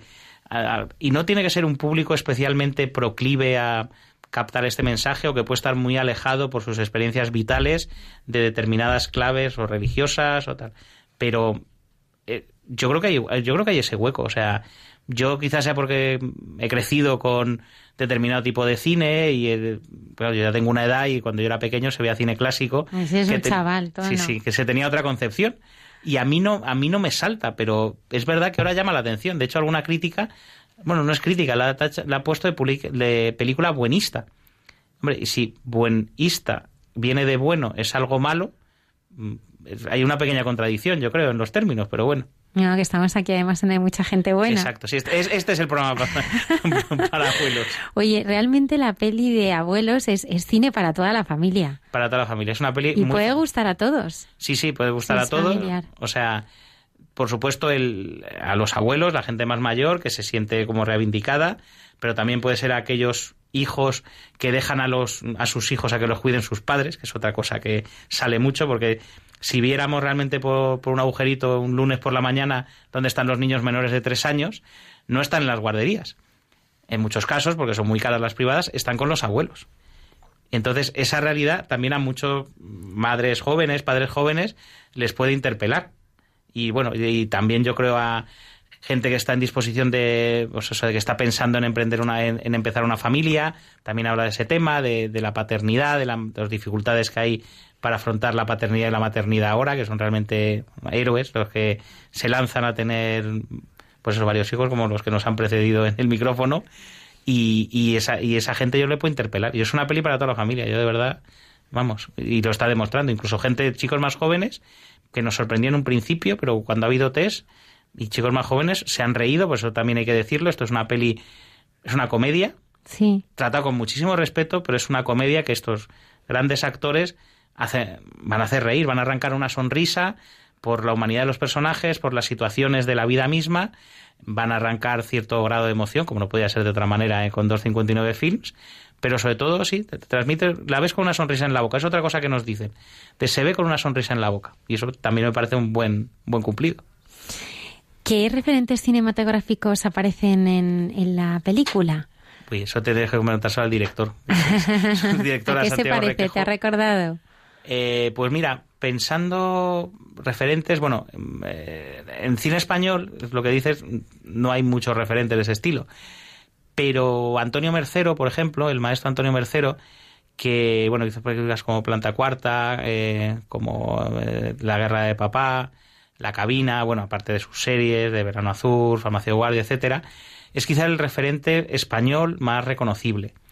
luego hay una cierta tradición de comedia francesa, que mm, opta por un cine que también, bueno, que es un cine amable, que también tiene cierta denuncia, no denuncia social, sino trata temas sociales que están en la sociedad con un cierto tono. Pues películas que hemos visto como, pues como Intocable, por ejemplo, sí. pues eso es otro referente que tuvimos. Cierto cine argentino, como el cine de Campanella, como El hijo de la novia, eh, pues que son comedias pues con un cierto tono, que trata de personajes muy humanos, muy cercanos, pero con un tono positivo, envolviéndolo en la comedia y con grandes actores. Así que esos serían, yo creo, Santi que me corrija si que entre por teléfono, pero, pero esos podían ser los referentes en los que se manejó él para, para hacer la película. Hacer cine, mm, la verdad es que es muy difícil, muy difícil hoy en día. Y, y yo quería preguntarte eh, si vale la pena embarcarse en un proyecto así, ¿Y, ¿Y, qué has aprendido tú, Tono? En, eh, ahora me, me, enternecía, ¿no? Cuando decías, bueno, yo veo esta película y me acuerdo del cine de cuando, de cuando mm. era niño, ¿no? Tú que has pasado por tantísimos rodajes, tantas películas, eh, este cine con, con, valores, pues es, bueno, pues es otra forma, ¿no? De, de hacer, de hacer cine. Uh -huh. ¿Merece la pena embarcarse en un proyecto así? Vamos, por supuesto, mil veces, vamos. Ha sido un placer además compartir con sobre todo con Santi y también con, con Carlos Sánchez, el productor, eh, toda la experiencia de sacar adelante este proyecto y desde el principio hasta el final mmm, seguir fieles al espíritu de hacer la película que quería hacer Santi. O por supuesto la independencia cuesta, la independencia tiene un precio y es un precio que se paga en sufrimiento y en, y en esfuerzo de hacer las cosas, pero que se paga encantado. Y yo creo que desde el principio es la peli que quería contar, sin, transmitiendo pues las historias que quería contar que le salían de dentro y con uno y, eso y, y, aportando algo a la sociedad que la gente pueda decirte a la salida del cine pues es que has influido en mi vida. Es que joder todo el mundo todo el mundo debería ver esta película. Es otra de las frases que, que nos dicen. Y eso cuando te dicen eso recompensa cualquier cosa. O sea recompensa las miles de horas que tienes las vueltas que tienes que dar para llegar a donde quieres llegar y que la peli llegue etcétera y lo difícil que es hacer tiene, bueno, que tú ya sabes, que es en sí la gente no lo sabe, pero, pero un rodaje es una cosa muy agotadora y muy, muy estresante. pero que yo creo que cuando hay un, vamos, cuando hay un resultado final, como el caso de Abuelos, eh, yo creo que merece mucho la pena. Merece todo la pena. ¿Qué ha significado también eh, para ti? O sea, entiendo a lo mejor que te, bueno, pues... No, yo he aprendido muchísimo. ¿Has o sea, aprendido? Muchísimo, vamos. O sea, nunca hay que hablar de aprender y, y yo esta experiencia de seguir una película tan desde el principio, su concepción, eh, colaborar hasta el final de la, de, la promoción, vamos, dijéramos, la es que yo no la había habido muchas veces y menos con proyectos que en los que yo me hubiera implicado tanto. O sea, que, que ha sido, la verdad, yo he aprendido muchísimo de, de todo, tanto a nivel humano como profesional. Ha sido un viaje, como ya te digo, de emprendimiento también la, la propia película, con lo cual, sí, sí, yo creo que, que me ha significado mucho. Vamos, que hay un antes y después, yo creo, en, en mi carrera profesional, por supuesto, de- desde antes de abuelos y después de abuelos. Enseguida creíste en mucho. la historia. Sí, sí, sí, además fue como algo muy natural y enseguida empezamos, venga, vamos, yo dejé todos los otros trabajos, ofertas de trabajo de otras pelis que tenía y nos embarcamos a tope y vamos, ya te digo, junto con Santi Requejo y Carlos Sanz, eh, hemos estado dedicados junto con todo el equipo de 259, que es un equipo magnífico, que vamos, que ha sacado esta película adelante con un talento y un espíritu que, vamos, que ya te digo, es un placer trabajar así, vamos. Sin desvelar nada, háblanos un, de los tres protagonistas, si los tuvieras que Sí. describir, háblanos un poco de ellos. Sí, os os cuento. En el tráiler habéis, bueno, Sí. más o menos habéis visto por dónde va la historia, aún sin imágenes. Eh, Isidro es un hombre de 59 años, que es comercial, lleva dos años en paro y no consigue, pero ya no un, vamos, ya no, ya no un trabajo, ni siquiera una entrevista de trabajo. Entonces está el pobre bastante desesperado. Entonces, es una realidad. es una realidad, Es una pero realidad. vamos, está en casa, él no necesita, no necesita para comer, pues su mujer trabaja, ganó dinero en su momento, tiene una buena casa y su mujer tiene un buen trabajo, pero él necesita esa autoestima. Entonces, como los hijos, ya, papá no tienes nada que hacer, le dejan a los nietos, pues decide junto con sus dos amigos, Desiderio y Arturo, eh, pues mira, ya que me dejan a mí los hijos, pues voy a sacar provecho de ello, voy a montar un negocio, voy a estar ocupado, voy a ganar esa autoestima. Y sus dos amigos, Arturo y Desiderio, eh, Desiderio es el abuelo entrañable, que es Ramón Barea, que es, bueno, pero Isidro era Carlos Iglesias, que todos conocemos, bueno, pues tanto de series como Manuel y Benito, como eh, con Manos a la Obra, perdón, como películas con un franto 14 pesetas, que es una película maravillosa que él dirigió y protagonizó.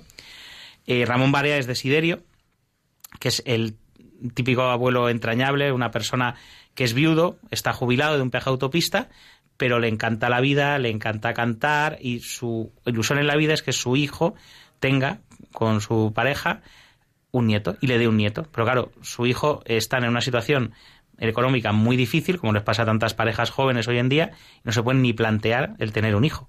Entonces esa es su frustración en la vida, con lo cual él también tiene una motivación para meterse en el tema de la guardería.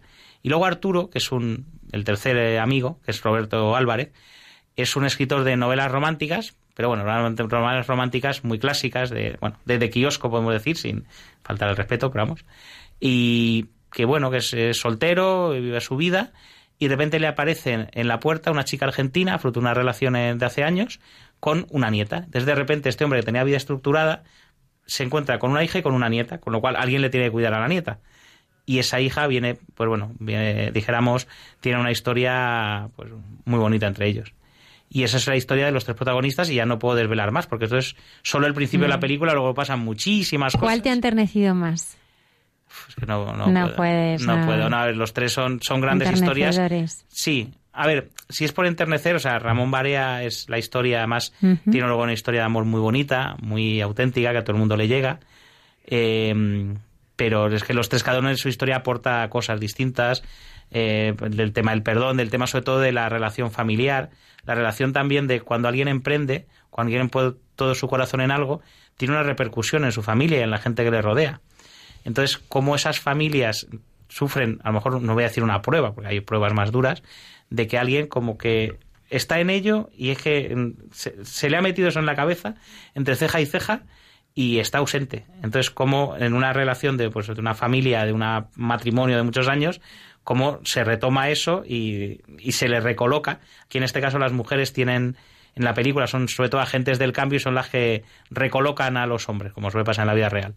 Así que, que también está muy bien tratado, yo creo, yo creo, muy se puede sentir mucha gente identificada con esa relación de, de ese matrimonio ya de 30 años, cómo afronta los problemas y cómo los soluciona sin, sin romper la baraja, dijéramos.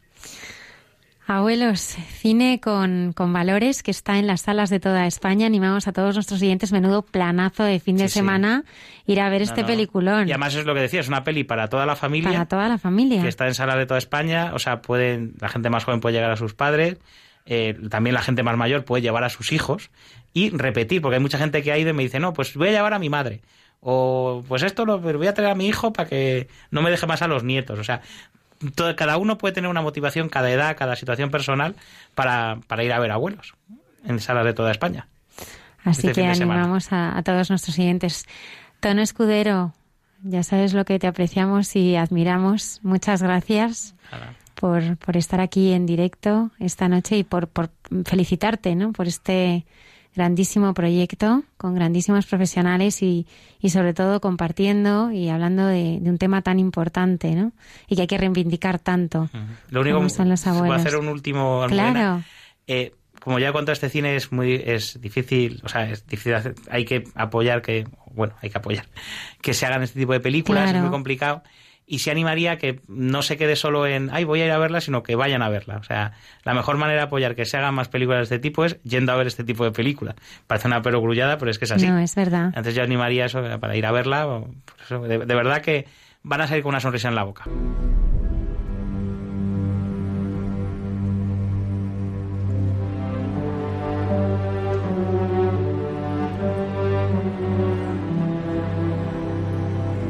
Un saludo a todos los oyentes de Radio María. Buenas noches, Almudena, y a todos los que componéis el programa. Vamos a recordar un santo napolitano. No le llamaré italiano porque entonces no existía todavía Italia como país. Él era del reino de Nápoles y no podemos olvidar que en aquella época el reino de Nápoles estaba bajo la corona española, con lo cual santo napolitano, santo bajo la corona española, pero santo italiano todavía no se puede decir en aquellos momentos. Imagino que habéis adivinado que me refiero a San Alfonso María de Ligorio. Se nos presenta como una oleada auténtica de frescura. Es un santo lleno de alegría, un santo cercano, un santo lleno de misericordia y de compasión para los pecadores, un santo de la comprensión y de la cercanía. Es un santo al que yo le tengo especialmente cariño por su figura y por el mucho bien que hizo y por lo mucho que sufrió. Pero vamos a ver un poco quién era San Alfonso María de Ligorio. Pues fijaos, había nacido, como he dicho, en el reino de Nápoles el 27 de septiembre de 1696. Esto es a finales del siglo XVII, con lo cual prácticamente toda su vida se desarrollará en el siglo XVIII. Era de familia noble, muy noble, por eso obtuvo un montón de nombres en el bautismo. De hecho, recibió en el bautismo los nombres de Alfonso María, Antonio, Juan Francisco, Cosme, Damián, Miguel Ángel, Gaspar de Ligorio. Esto era propio de la nobleza de aquella época en, en estos territorios, el poner muchos nombres como signo de, de altura de cuna, por decirlo así. Sabemos que tuvo una infancia de acuerdo con su estatus social, pero era un muchacho extremadamente inteligente.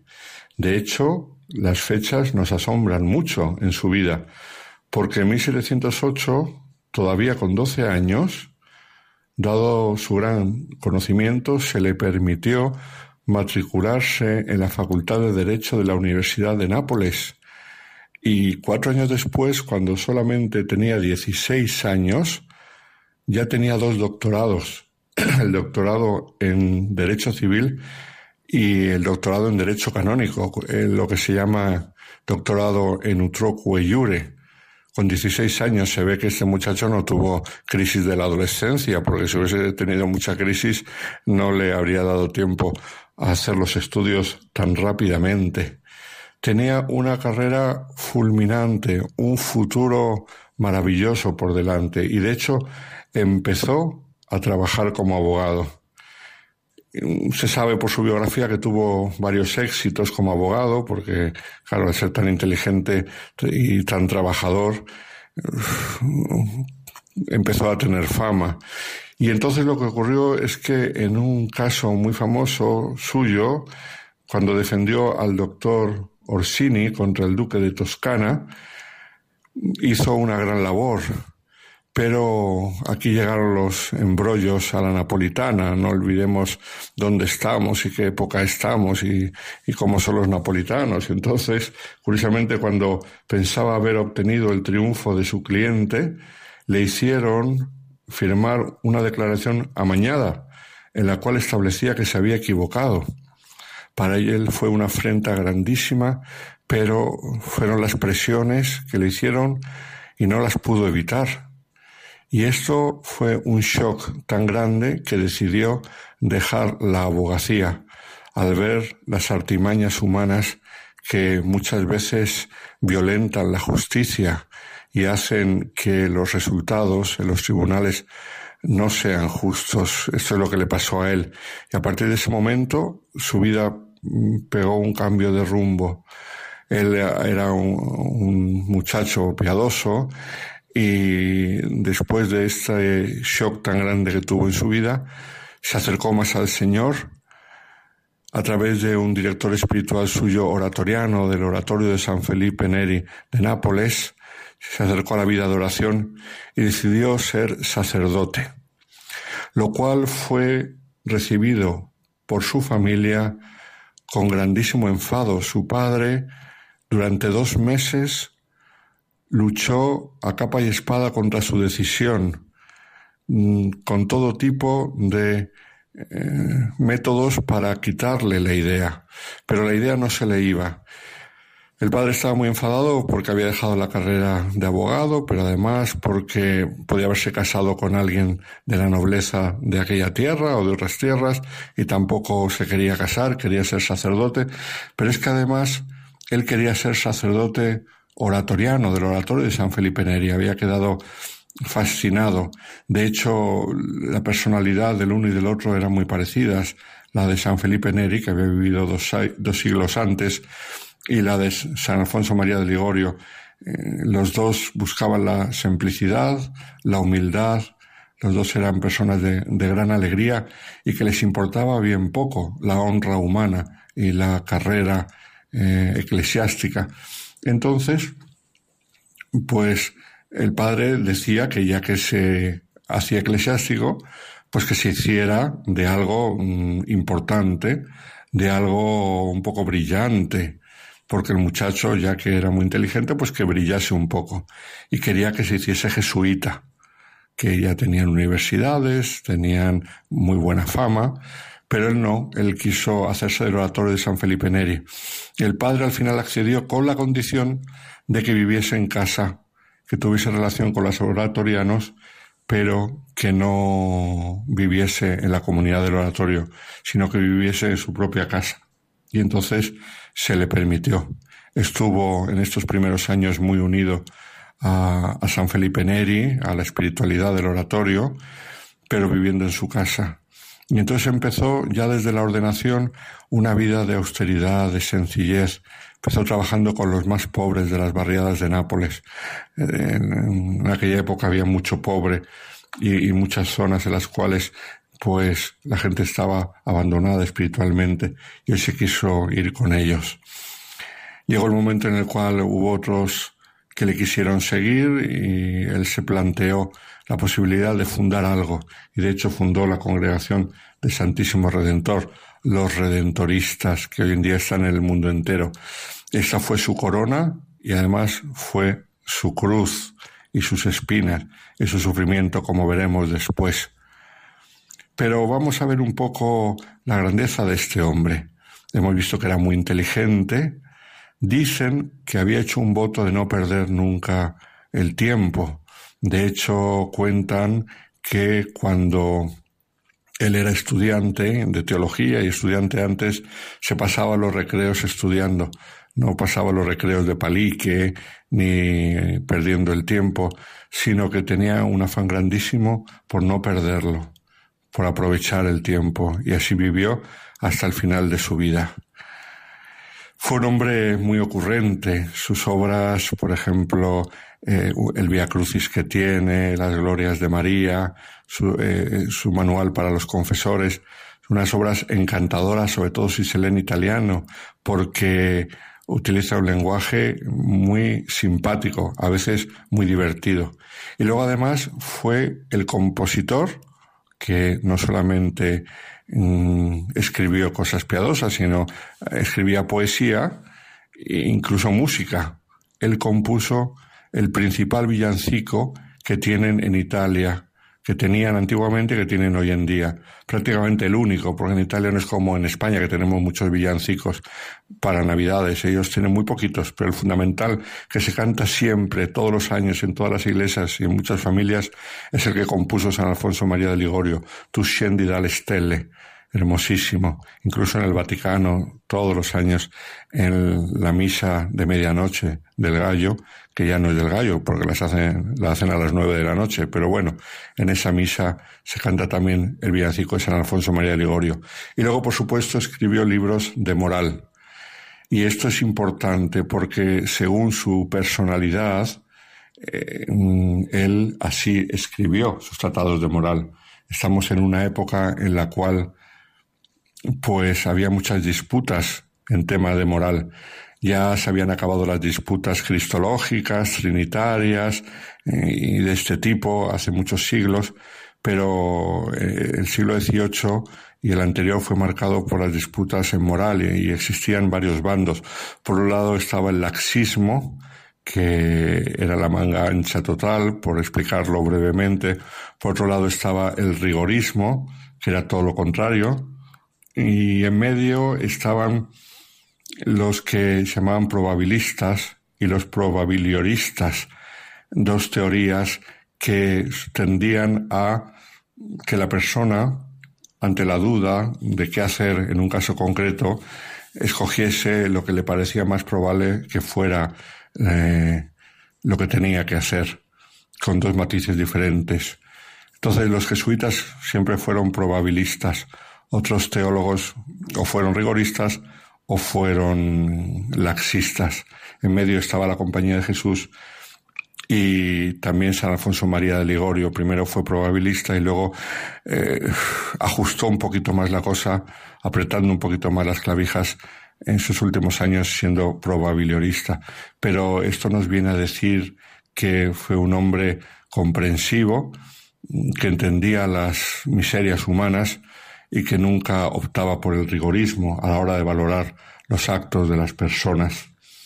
Luego también en un momento determinado su fama fue tan grande que eh, el Papa decidió nombrarle obispo. Concretamente, en el año 1762 fue nombrado obispo de la pequeña diócesis de Santa Ágata de Igoti. Este nombramiento le aterró y quería renunciar. Sin embargo, eh, el Papa insistió mucho y no aceptó la renuncia. Y allí ejerció el ministerio durante 13 años. Poco, todavía no estaba en edad de jubilación. Lo que pasa es que, estando allí en Santa Agata de Igoti, le empezó una enfermedad que le duró hasta el final de su vida, una artrosis cervical progresiva en los cuadros se le presenta muchas veces inclinado para adelante y esto es por esta artrosis que le hizo deformarse poco a poco. Entonces el Papa Pío VI, eh, ante sus insistentes ruegos y el tema de su salud, le permitió volver a la congregación de los redentoristas. Pero allí en su congregación le esperaban sus años más amargos. ¿Por qué? Porque por una serie de intrigas eclesiásticas. De hecho, la congregación de los redentoristas era nueva, en muchos sentidos era novedosa, su estatus jurídico todavía no estaba bien arreglado y bueno, por mm, envidias y por intrigas eclesiásticas, eso llevó a que se le acusase a él de no saber gobernar incluso se le llegase a expulsar de la congregación que él había fundado. No es algo nuevo, ya lo vimos hace meses cuando hablamos de San José de Calasanz, Por lo mismo le pasó a San Alfonso María de Ligorio. Le echaron de su propia congregación con acusaciones falsas, ante las cuales él nunca se defendió ni protestó de la decisión equivocada del Papa Pío VI en 1780. Nunca jamás levantó su voz contra la autoridad de Roma y murió a la hora del Ángelus el 1 de agosto de 1787. Poco después de su muerte cesaron las divisiones en su congregación y se reconocieron los errores cometidos contra él. Los redentoristas obtuvieron el reconocimiento pleno y se pudieron expandir por Europa, América del Norte, etcétera, hasta que hoy en día están 78 países. El tiempo le hizo justicia y no solamente mm, se le canonizó a San Alfonso, sino que además se le declaró doctor de la Iglesia y por ende patrono de los moralistas, con lo cual la Iglesia nos quiso decir que prefiere no el rigorismo, por supuesto tampoco el laxismo, sino una actitud prudente, discreta y misericordiosa ante las miserias humanas.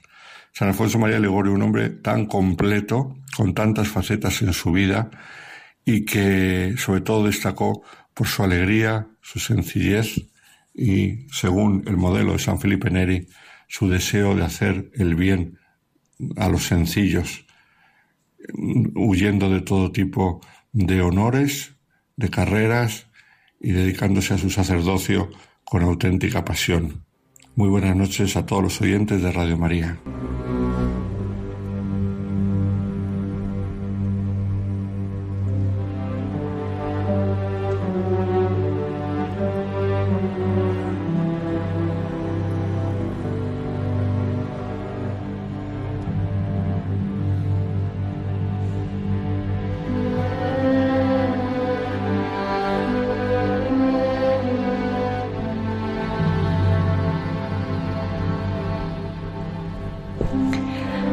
Muchas gracias al padre Alberto Rollo que nos ha llevado de la mano recorriendo la vida de San Alfonso María de Ligorio. Es el momento, como cada semana, de darle la bienvenida a la hermana Carmen Pérez entre tú y yo.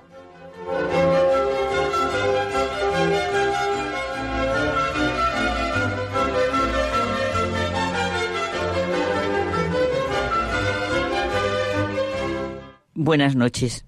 Decimos, ¿verdad?, a todos los radioyentes, eh, José Manuel y yo, en el programa de Hay mucha gente buena, en vísperas completamente del día del Domum, que es importantísimo, ¿no? las cosas en su sitio que tú y yo queremos. Oye, el Papa Francisco nos insiste en que Jesús en el Evangelio nos presenta nuestra verdadera realidad las cosas que tienen verdadero valor y todo lo que constituye la dignidad del hombre. Así son todas las parábolas de Jesucristo. Mostrarnos lo que realmente es nuestro tesoro y abrir los ojos a lo que es fuente de inquietud, adversidad, prevaricación y guerra. Verás, José Manuel, es que todo esto viene porque, ¿verdad que empleamos muy mal, y es muy mal empleada, esa conocidísima frase de poner las cosas en su sitio. No, hay que ir a ver más que a todo el mundo. Suele implicar, suele implicar normalmente ponerme yo por encima. Exacto. Cuando uno dice justo, y cómo se toma, no te digo nada, en los medios de la sociedad y en todos los sitios. Vamos a poner las cosas en su sitio. Eso quiere decir, vamos a poner las cosas donde yo creo Malísimo. que a mí fíjate, me beneficia que estén las cosas. Fíjate en los partidos y todo. bueno, poner nuestros egoísmos, como dices tú, nuestros intereses? ¿Eso es poner las cosas en su sitio? Mm.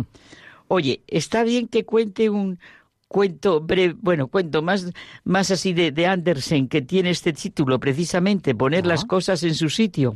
Verás, está centrado en eso, en que tarde o temprano las cosas acaban poniéndose en su sitio. Una zagala, lo cuento como él, es sorprendida por una partida de cazadores cuando está pasando un puente con sus gansos.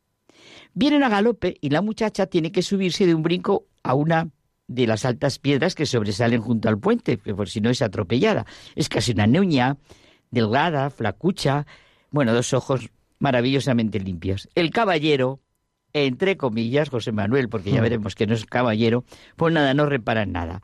Evidentemente pertenece a esas personas que, que van por la vida sin ver, sin entender, sin reconocer. Vamos, por puro capricho. Entonces, por puro capricho, da con su látigo en el pecho de la muchacha, con tanta fuerza que la derriba. Cada cosa en su sitio, exclama. El tuyo es el estercolero, y suelta encima una carcajada.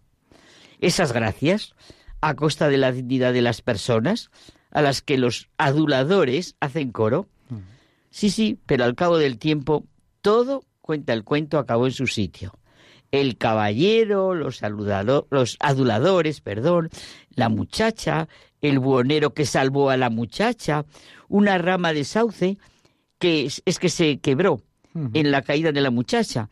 Pues mira, el final del cuento es, que es lo importante, el caballero y los aduladores acabaron en pordioseros.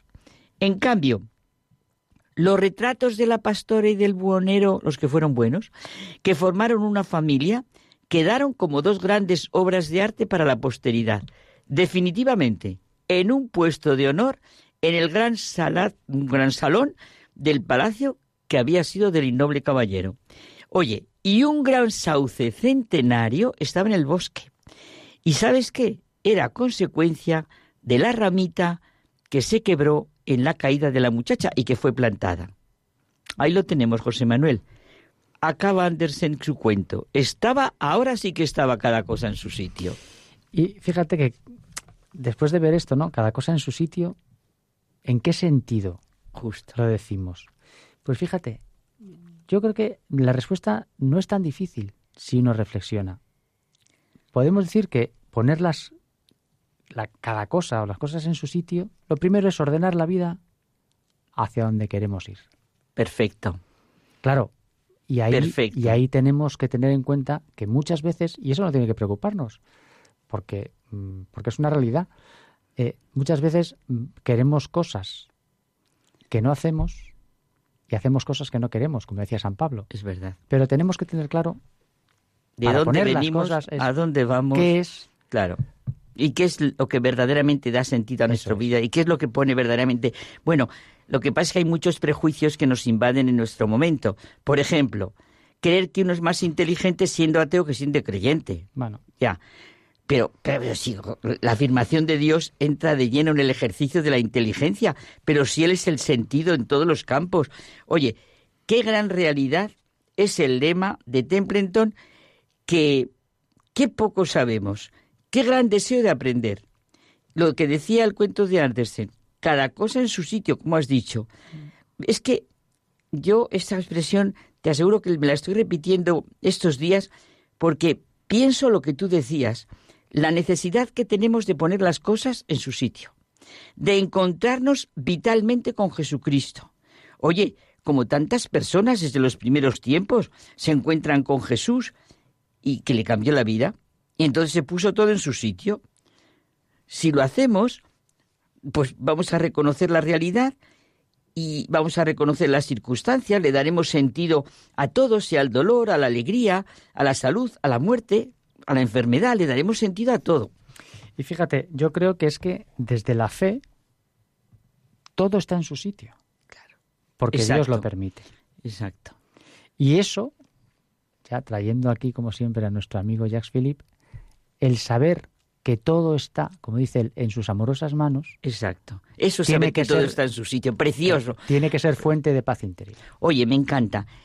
Están las cosas en su sitio, es saber que todo está en sus amorosas manos. Precioso. Abrimos, tenemos que abrir los ojos a tanta mentira, a tanta superficialidad, a tanto desconcierto que hay.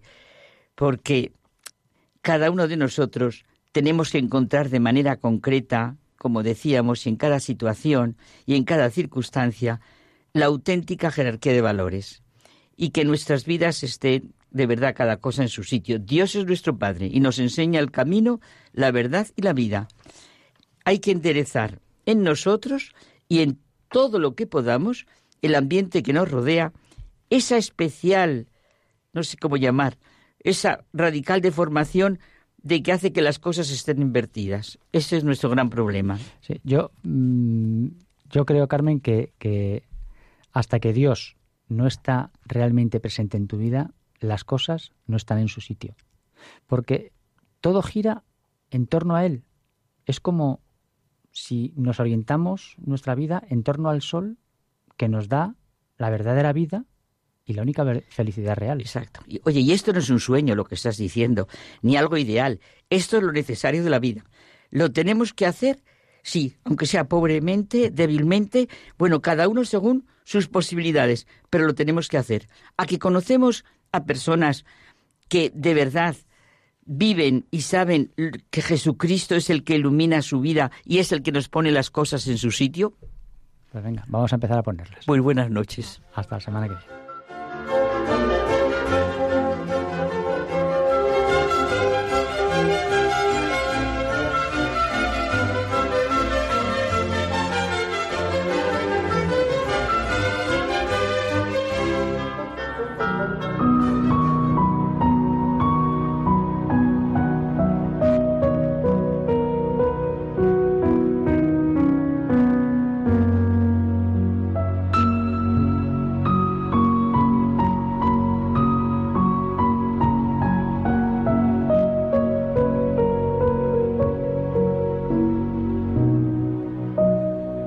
Despedimos un viernes más. Les esperamos eh, eh, sin faltar en Hay mucha gente buena. Estamos preparando ya nuevos contenidos, nuevas entrevistas para intentar sorprenderles en la madrugada del viernes al sábado aquí en el programa Hay mucha gente buena de Radio María. Muchas gracias por estar aquí.